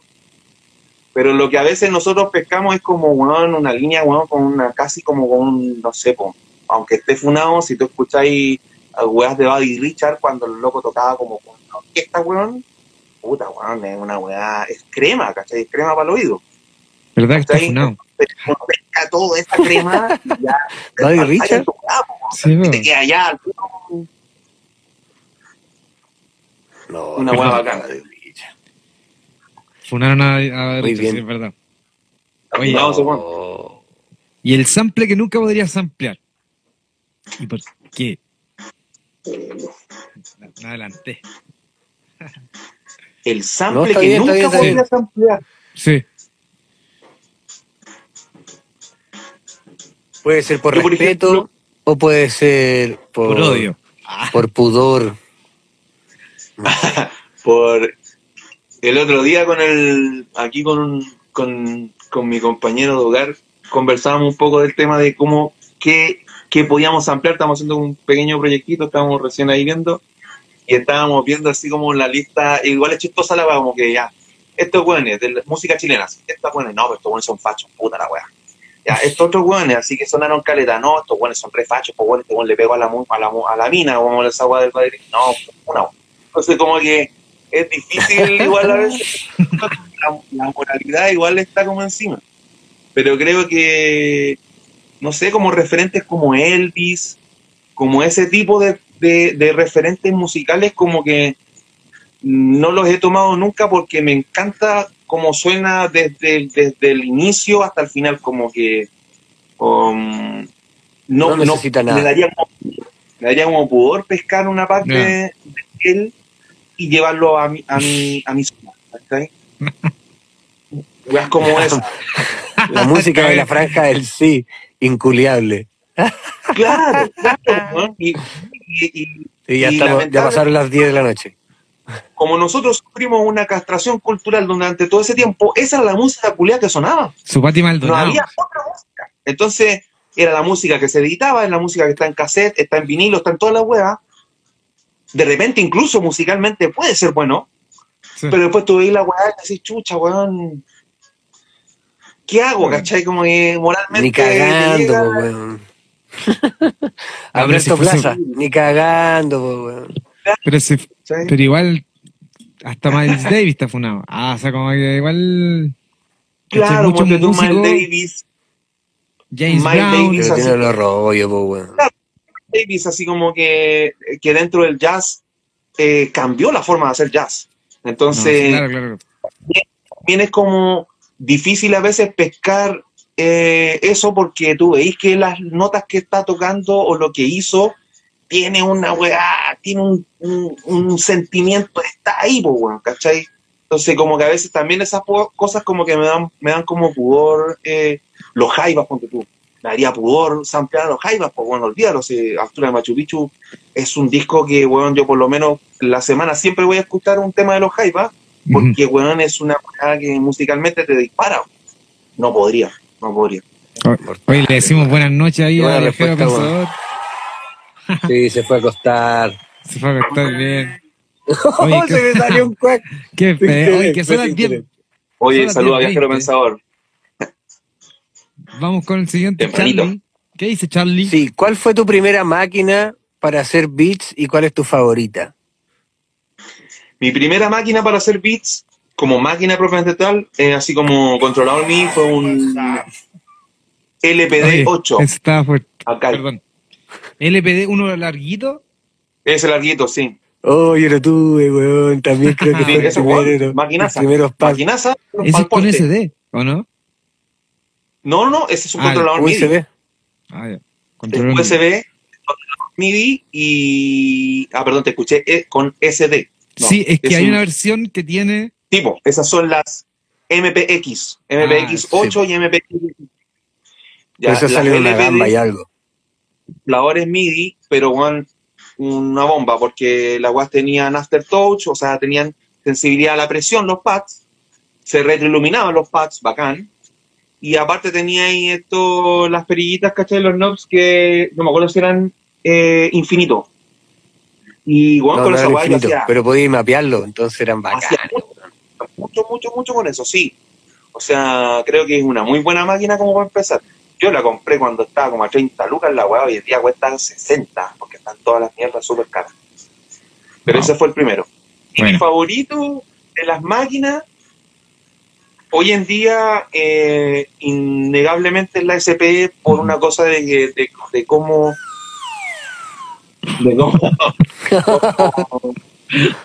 de cómo de cómo se estructura la música ahí, cómo, cómo me sirve para los directos y también ahora cómo em, aprender cómo eh, a, com- a como componer un poco, a pesar de que hay detractores aquí como Jay Payne que dicen que no sirve para eso, pero bueno, hay gente que sí No, no, para... No, o sea, yo sé que hay gente que lo hace. O sea, ahí encuentro súper Claro, esa es la que ahí, porque es Es difícil. Yo nunca he podido, ¿cachai? Porque es, maravilloso complejo. ver cómo hay gente que lo hace y lo hace súper bien. La weá suena weón, Sí. una weá crema. Como que esa es mi máquina favorita por, por hoy en día. La Big Tank también es, es muy favorita, pero al ser una máquina descontinuada, weón, tiene un par de panas, weón, algunas huevitas que a veces como que me alejan un poco. Pero Mm. la SP es la, la, la favorita. No, además la SP ¿Cuántas máquinas tiene Ah.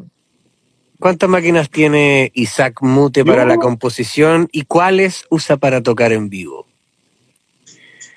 A ver, para componer tengo. eh, bueno, el controlador por excelencia que ocupo es el MPD26. Clásico. Tengo. eh, La SP. La Chaos Pad 3, también eh, tiene cositas interesantes sonoras y también le agrega un, una cositas adicionales, podéis enviar, como enviar el, el, el efecto, entonces también es como interesante con otras consolas. La Big Tank, tengo un Monotron y, y maquinitas como estas, ¿cachai? Que son como putas, son un poco reliquias, ¿cachai? Les voy a mostrar ahí. Mira, esta es una weá que me la traje de, Bueno, mostré, parece. El otro día la vi. Es, es, un- es una hueá súper simple. A ver si se escucha por ahí. Se escucha y se, es, un, es como un secuenciador, ¿cachai? Está bacán, weón. No, es, una es un juguete. Pero también eh, su- suelo ocupar algunas cosas como estas porque, eh, claro, tú después los metías al software y modificáis, Sí. tiráis toda la hueá y queda distinto.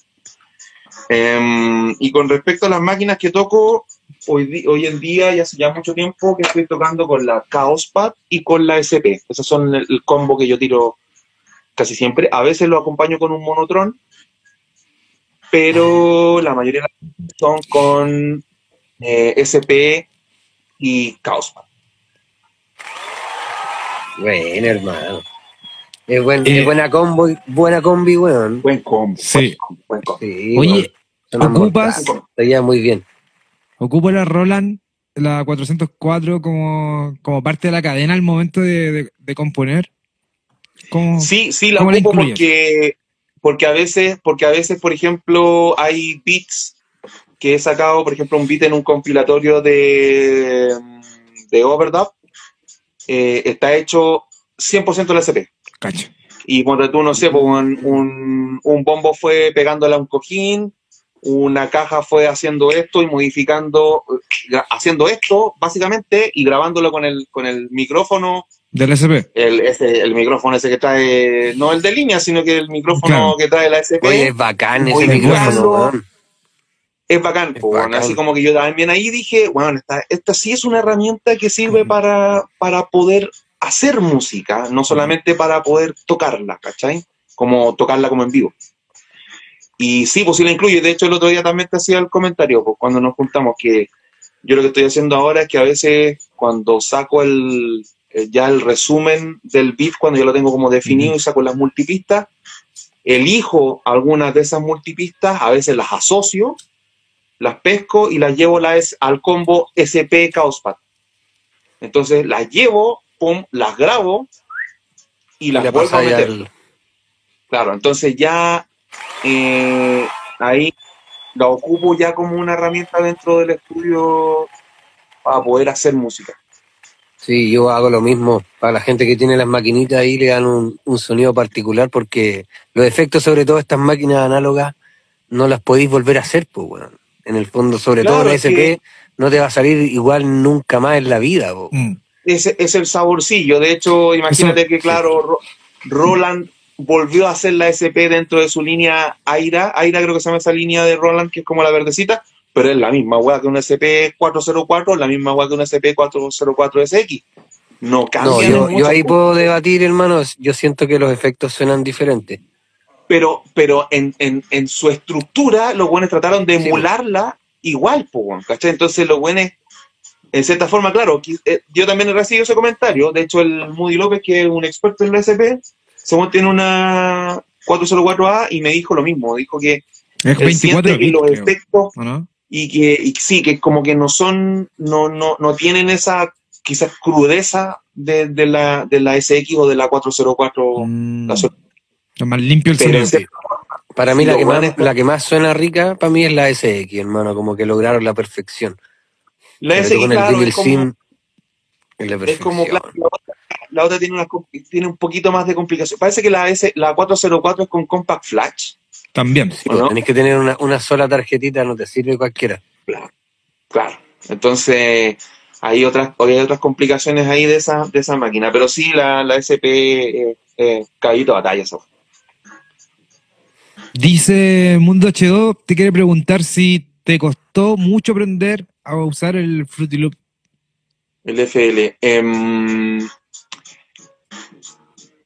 yo creo que como, como en toda, como en todo arte, como en todo oficio, esto es práctica. Em, Muy bien. eh, por ejemplo, el, el- el Charlie es una persona que ocupa per se Ableton y es una persona que enseña a ocupar Ableton.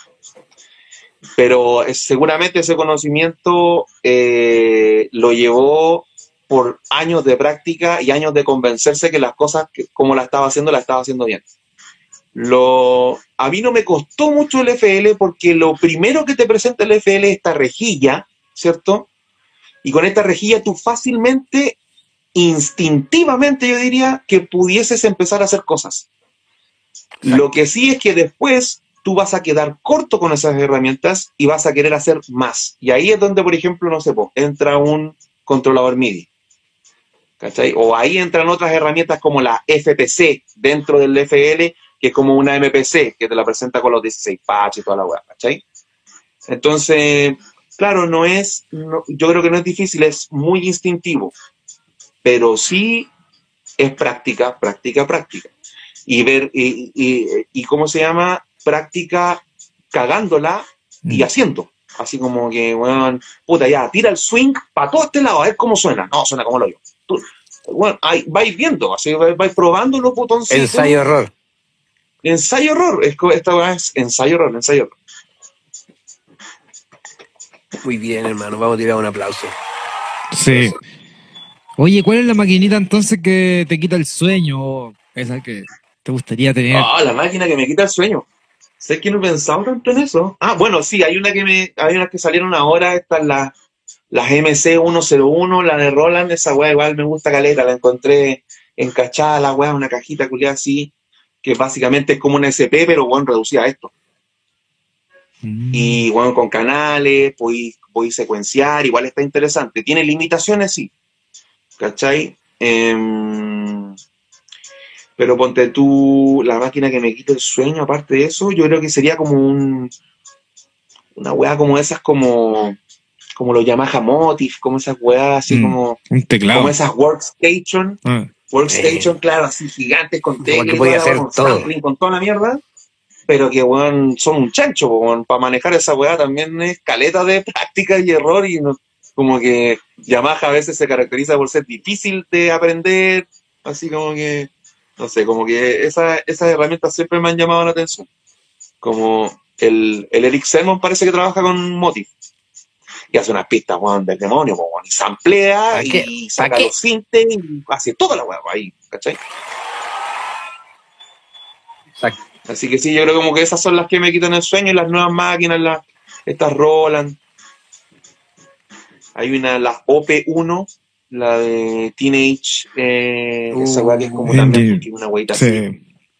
hermano, y que una weá- Sale un palo Olvídate, dos esa weá, hermano, de este porte. Hermano, cuesta un, cuesta un palo y algo esta weá así. Sí. Pero podía ser todo, hace weón, es todo. una magia, es una magia esa weá. Es, es una, es, es magia así, weón, bacán por, Sí, weón. por, por, por esa empresa que logra hacer aplauso. La misma que sacó esta, estas cositas chiquititas. Que no, Sí, no me acuerdo la- cómo las Pocket. Que las la Pocket muestre, Apple. muéstrela, por favor. Muestre así. Esta, juguete. cositas. Tiene, muestre el juguete de eso. mismos, mismos creadores. Voy a buscar una cosita. Ah, Permiso, ah, voy a buscar una. Eso, vayan a mostrar más cositas, más máquinas. Ahí está. Se perdió algo. Para los que no tenemos máquina, de repente una tablita igual. Un palito, una clave siempre Oye, funcionó. sí, ya. Vamos al top 3. ¿Sí o no? Sí, eso. Vamos al top Son las 3. 10.30. El tiempo avanzado. Dale. Tres, tres beatmakers nacionales, hermano. Tres beatmakers nacionales. em,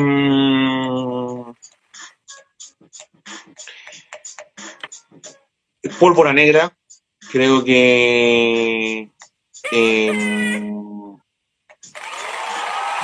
él con él en, en el tiempo de Pólvora Negra hizo mucho. En el tiempo que tenía el sello Pólvora Negra hizo mucho, así como que estuvo siempre detrás de, CD. de- de muchas cosas y, y logró, creo yo, cosas importantes que quizás no han sido valoradas con el tiempo. Y me gusta lo que está haciendo ahora últimamente, ya está más experimental, ya está como un poco más alejado del hip hop y todo, como que en realidad es lo que también la música te lleva a eso, a esa, a esa, a esos lados, ¿cachai? Em, Número dos. Número dos. em, número dos. Número 2. Em, mm, es difícil porque, por ejemplo, a mí me gustó mucho en algún momento lo que hizo Ocupa Beats, pero yo no sé qué, hizo después, como que en realidad creo que él tiene como un disco que es un discazo a nivel de beats, muy adelantado a su época, muy así em, eh, haciendo, haciendo cosas que en realidad no se estaban haciendo acá.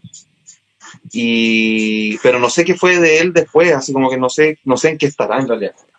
Pero sí creo, Creo que que como unos uno de temas con la rayo, otro tema parece con. Creo que sí, sí, parece que sí, es un tema con la red, tenéis razón, como últimamente, pero como que Es bueno. Es- Caleidoscopio, fue si, no bueno. me, si no me equivoco, se llama ese disco. Es un discazo, es un discazo, así como que no, no parece de la evolución como, eh, como, como de acá, como que fue muy, fue, a mí, para mí fue bien impactante eso.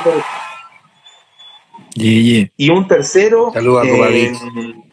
Saludos. Yeah. un tercero, a ver.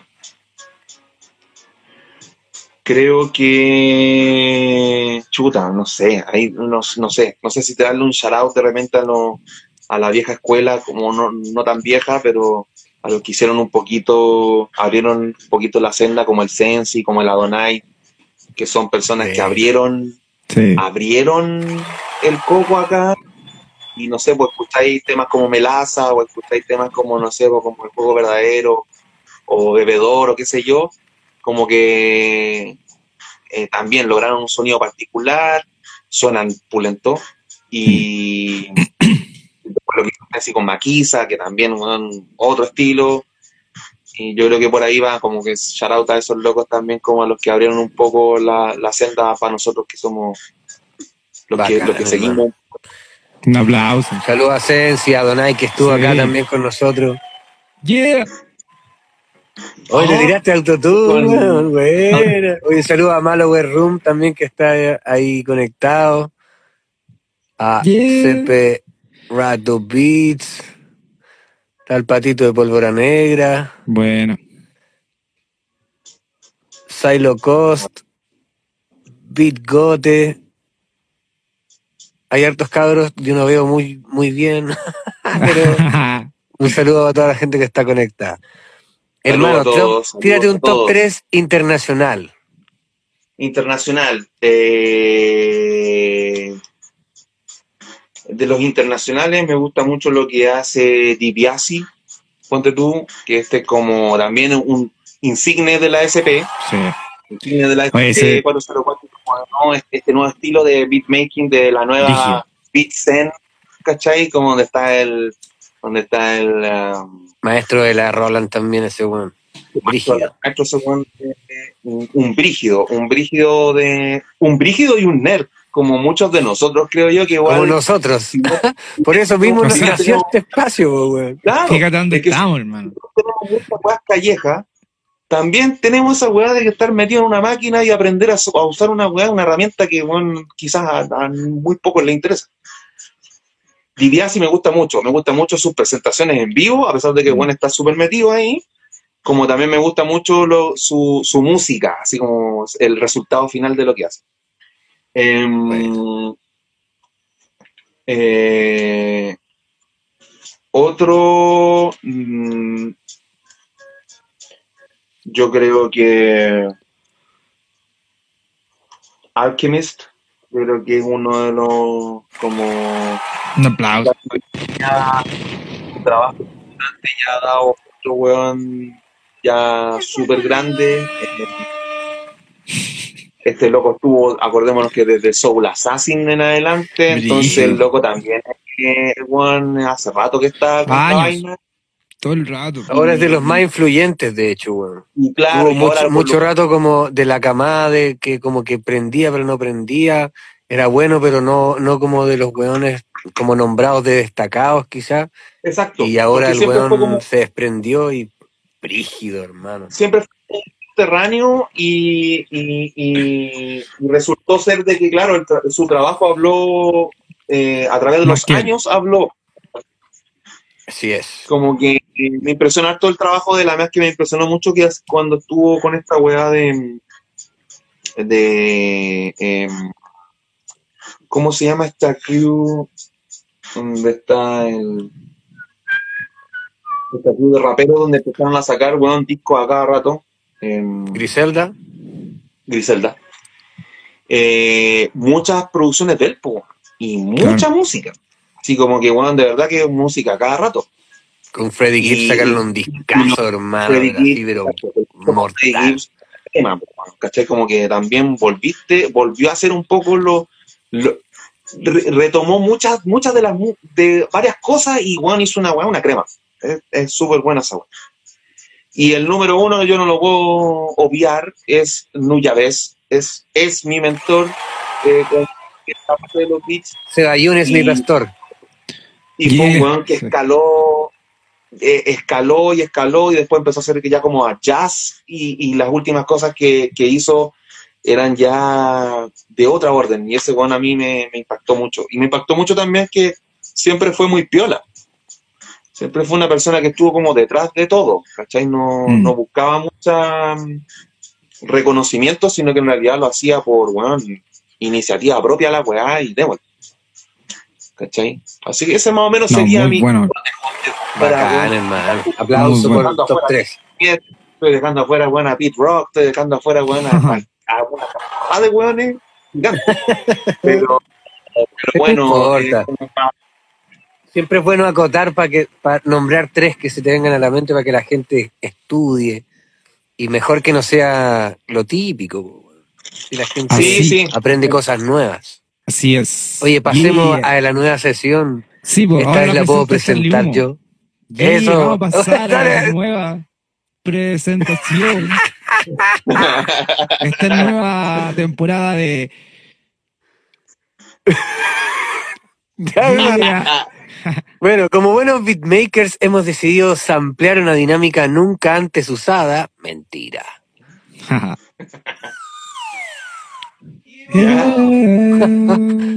Y renombrarla como Ping Pong Delay. Delay.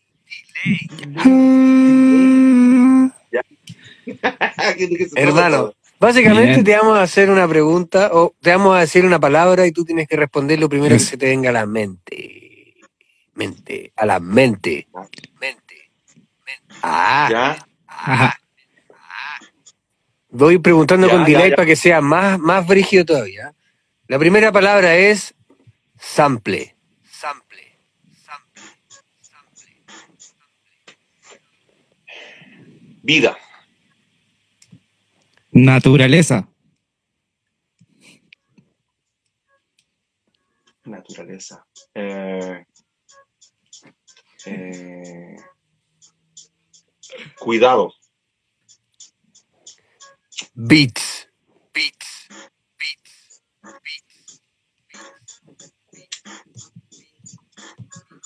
Beats. Ah. Em, regocijo. Mu- Música. Música. Em, emoción. Y colectivo. Colectivo. Colectivo. Victoria. Eso. Buena, yeah. ¿Cuánto subo? Cota J está en la casa. Yeah. Dedos sueltos. De que le tiraba un, un rever. Será con re. Bueno, vamos a pasar a la siguiente sección de este bloque que se llama SQP. Sample quien pueda. Eso. De quien pueda. Guerra de Charlie. Hermano, ¿con, ¿con quién te gustaría trabajar a nivel nacional e internacional? Nacional. ah, mm, nacional me gustaría trabajar con. Yo creo que con Justo Simple. Los cabros me impactaron mucho. Lo que hicieron así su disco es una crema. eh, Los cabros son. Y... Pólvora Negra dice que quiere trabajar con Marcianeque. Yeah. Mira, Bien, bien. el, Bien igual grande, los cabros de Hurto Simple son terribles buenos, Bueno. Hurto Simple, sí. El Dazen, Máximo y el, el Dazen y el Pla, yo los conozco así hace muchos años. De Hace muchos, muchos años y son mucho lo que hace. terribles destacados. Eh, Muy bueno. destacados. muy bueno, muy bueno lo que hace. Y, y a nivel internacional, Eso. no sé, ah, como que ahí quizás me gustaría de repente trabajar un poquito con... Sueñe, sueñe, sueñe. Es que lo veo igual como, lo Posible. planteo igual como algo factible dentro de todo, porque con Hurto Simple pudiese ser algo factible, en algún momento igual con el, con el Dazen conversamos algo, pero así como weón, en la vida De pasillo. De pasillo, claro. Eso, redoble, redoble. Me gustaría trabajar mucho con. He estado escuchando harto lo que hace Dano. A mí me gusta mucho lo que hace Dano a nivel de- en España. Me gusta como su conceptualización de cómo llega a aterrizarlo. Tanto como, como visualmente. Me gusta mucho lo que hace. Como que. tal como gente como él me gustaría eh, como hacer algo.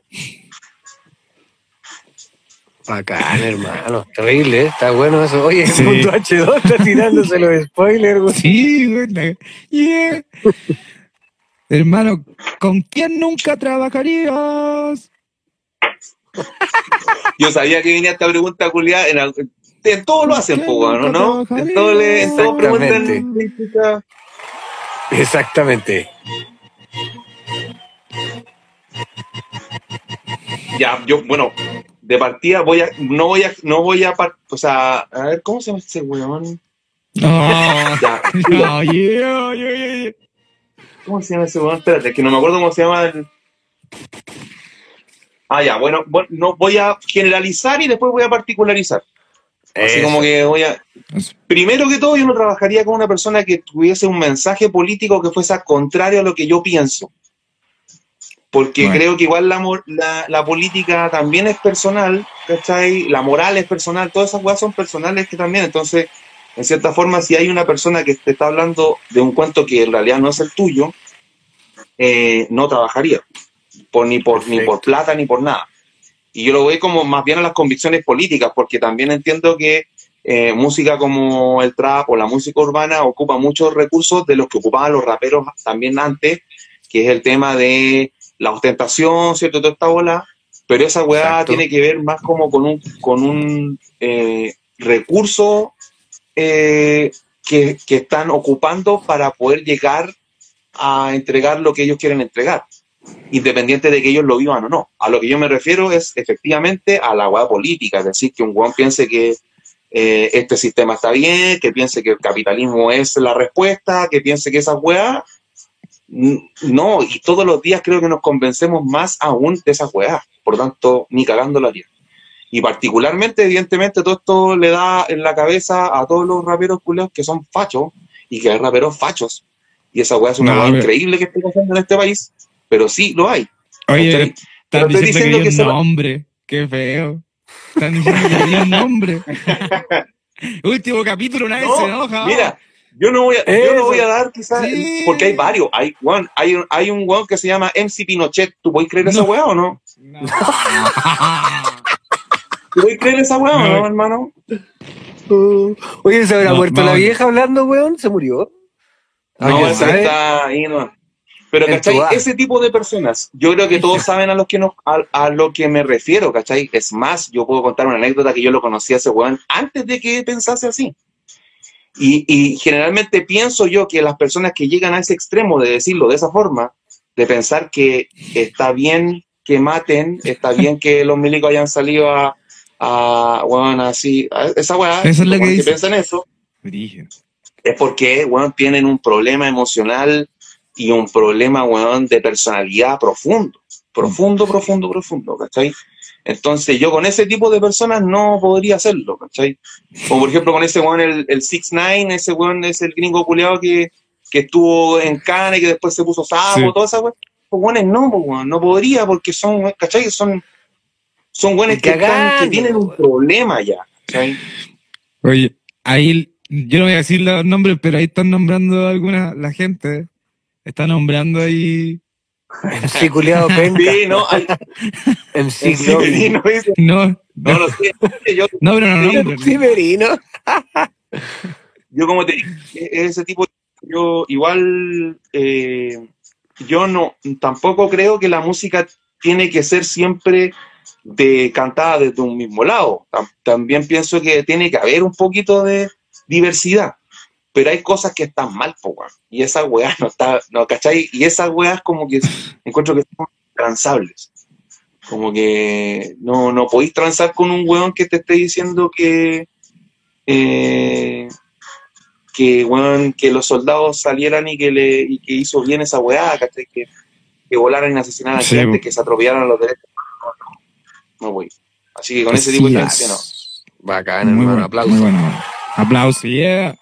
Hermanito, para ir más o menos cerrando la entrevista ya, ya estamos cerca de las 11 de la noche, mira, nos tiramos dos horas como jugando. Dijo que, Eso es una buena conversación, bueno. dijo que no era mute. Ahí decían, decían ¿viste, los comentarios. De, Isaac Play. Vamos a hacer un disco Isaac Play, yeah. Oye, sí, no, Hermano, recomiéndale a la gente y a nosotros también, obviamente, un disco o banda que estés escuchando últimamente. Ya, buena. Em, para los amantes de los beats, les voy a recomendar un grupo brasileño que se llama Mental Abstrato. A Tal cual. Terrible bueno. Mental Abstrato es, es una banda que hoy en día ya es como una banda casi como de, de jazz, así como de, como de ya, ya, ya como que est- están llegando más allá, eh, básicamente fundado por dos Más allá. beatmakers con MPC. Para la weá, MPC, hermano, MPC, pero también hay un bajista, hay un tecladista, hay weón, coros, hay bronces, eh, weón, es una weá, es una, es una trompa. Los locos son súper piola y es una música bacán. Pero como que el esa weá- disco es brígido. El último disco es brígido, es brígido. Es brígido y eso, eso es lo que como que recomendaría, así como para los para los oyentes como de beats y de la ricura de qué es lo que a qué es lo que podéis llegar a hacer, Bacán. es bacán. Y también ahí búsquenlo en YouTube, Mental Abstrato, si ven unos videos en vivo que están grabados así como en una sesión en vivo, son bueno, una trompa. weá. Véanlo, Hermano. Bacán. Agradecido para los muchachos. Sí. Hermano, una serie o película. serie o película. eh, aquí me pongo ñoño. Hace poco salió, de hecho, la última película de Evangelion. Creo que Evangelion como que es una buena película, una buena serie a recomendar. No tiene nada que ver con lo que, nada, de- nada, absolutamente nada que ver de, de beatmaking ni nada. Tiene que ver con animación japonesa, con robots, con weas de ese tipo. Esa wea es una serie buena. Em, a propósito de que estrenaron hace poco la última película, que es como una película que se estuvo esperando mucho tiempo. Y serie, así como otra serie, hace poco estuve viendo Peaky Blinders, me gustó Caleta, yo no, yo no veo series, no veo como ese tipo de weá. Vi esa weá, hermano, y quedé rayando la papa, así como que estuvo terrible, bueno, entretenido, eh, como que te saca un poco de la rutina ver ese tipo de cosas. mortal, Eso. hermano. Bueno. Eh, hermano, un, un libro. Un libro, un cómic, algo que estés leyendo. Voy a sacarme el libro. Este libro lo acabo de terminar de leer. Se Bien. llama Pena. De animales a dioses. Uh, De animales a dioses. Sí, hermano. Es un, es un libro que se, es- se resume como breve historia de la humanidad. Igual es palpico, weón. Te habla de política, te habla de historia, te habla de cómo, por ejemplo, eh, el ser humano evolucionó de, de una manera eh, extraña, eh, con, muchos, con muchos sacrificios, de incluso partiendo desde otras razas humanas, y habla de toda la evolución humana en ese aspecto, hasta plantear qué es lo siguiente que se viene. Y ahora ya el humano eh, transando genéticamente, traspasando reglas de la ética y la moral, de, de quizás eh, llegar a construir superhombres o cosas así, como que se va, se pega toda esa vuelta. Y es entretenido porque igual. ¿Ah? ¿Es largo? Eh, o, o- o no tan no tan denso? 450 páginas, hermano. Ah, es cortito. Igual- Puta, es entretenido, es entretenido igual. A veces se hace denso, claramente, porque te habla de, especismo, te habla de todo, de machismo, hermano, de cómo nacieron muchas y cómo están introducidas en tu puto cerebro, porque, weón, las cosas son así y te las plantean así y qué sé yo. Es, es- es interesante. Me dieron ganas de como leerlo, weón. eso es lo importante. Bueno, hermano. Hermano, ¿y un consejo? ¿Sí o no, Charlie? Un consejo. Sí, pues, weón. Consejo, puta, va a cerrar. Creo pa- que, No, pero para alguien que esté partiendo, real. Alguien que esté partiendo en esto para de, alguien que esté partiendo, que. mm, en el mundo del hip hop, los beats. puta, que alguien que esté partiendo como en el, en el mundo del arte, independiente de la edad o lo que sea, es que entiendan que esta weá es un proceso que no está ajeno de weas pencas y malas o como dificultades. Que, weón, que no se impresionen que su primer disco o primer single no vaya a serlo tan bueno como lo tenían en la mente, porque seguramente no van a tener las herramientas en ese momento para llegar a lo que quieren. Y disciplina, disciplina, disciplina, disciplina, disciplina. Aprender, aprender la disciplina, aprender de que, por ejemplo, si no estáis motivados, igual podía hacer cosas por la música, quizás no crear, pero sí avanzar en otras cosas, ¿cachai? Y ser disciplinado como con tu, con, con lo que, con lo que amáis, supuestamente. Yo creo que si es con amor y también esa weá es como si está ahí, lo vaya a hacer y te vaya a poner disciplinado y a seguir. Yeah, yeah, yeah, yeah. hermano, gran aplauso. Tremendo, tremendo. Yeah. Hermanito, ¿quieres mandar saludos? Palabras Sí, puta, saludos a toda la, a la gente que se conectó, que se dio tiempo de escuchar los disparates. y, y- y bacán, puta, bacán cabros, felicitaciones a ustedes. eh, felicitaciones por ser constantes, por ser disciplinados también, cabros. Esa weá no, esa weá no se va a construir y las cosas hacia nosotros. Y eso, pues cabros, saludos a todos, puta, al Willy, que es mi socio de mi otra weá que, no so- que yo hago que nada que ver así como otro, mi trabajo, mi emprendimiento. Bueno, Y al negro que estuvo por ahí, a la gente que se conectó, que mandó saludos, preguntitas y todo. Muchas gracias.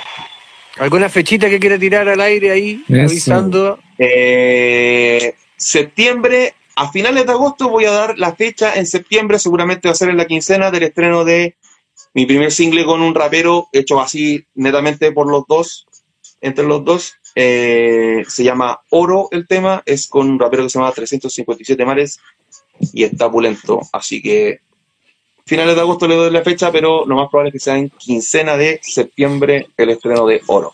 Buena. Yeah. Qué buena. Muchas gracias, hermano. Oye, eso, un Muchas aplauso, gracias, hermano. Gracias Muchas gracias por por, cerrar. por venir.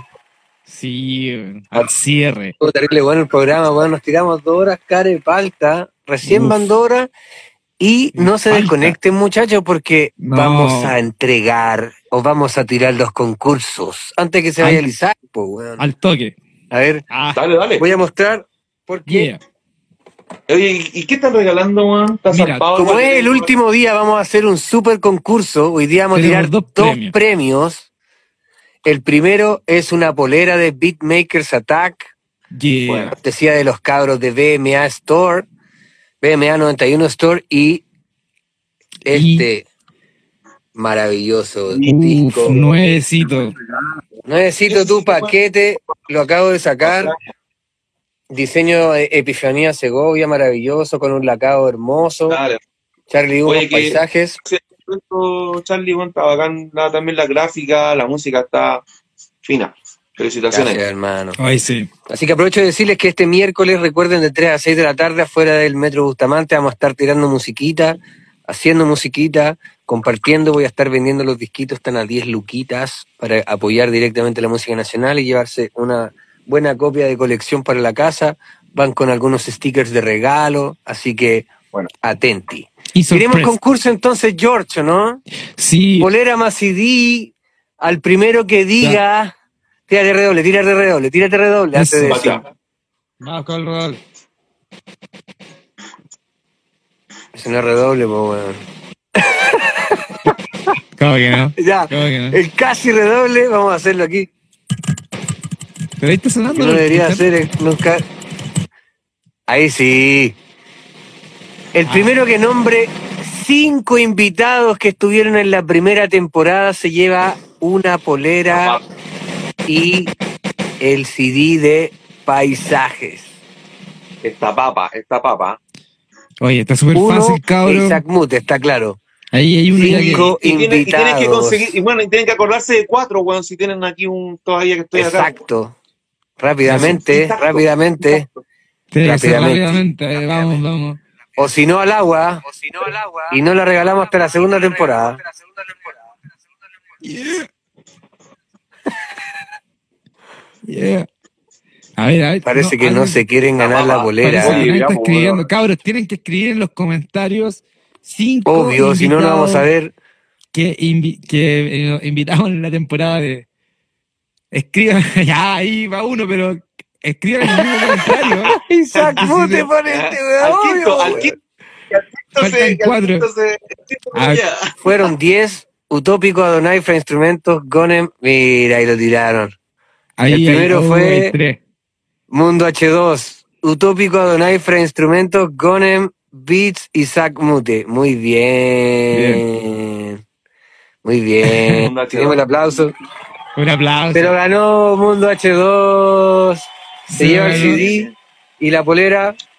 Este miércoles puede ir a buscar el CD directamente a Bustamante. Ahí le vamos a entregar el otro premio que tenemos Pucha, hace, hace Mortis, como tres era el semanas primero. guardado. sí, se había llevado el primero. Era el primero. Pero aquí tenemos el miércoles, puede ir a buscarlo y compartir, tiramos la talla. Y los demás pueden ir a compartir también, a comprar una copia, llevarse un CD, etcétera. Pueden llevarse unos stickers, merchandising, ese tipo de cosillas. Yeah.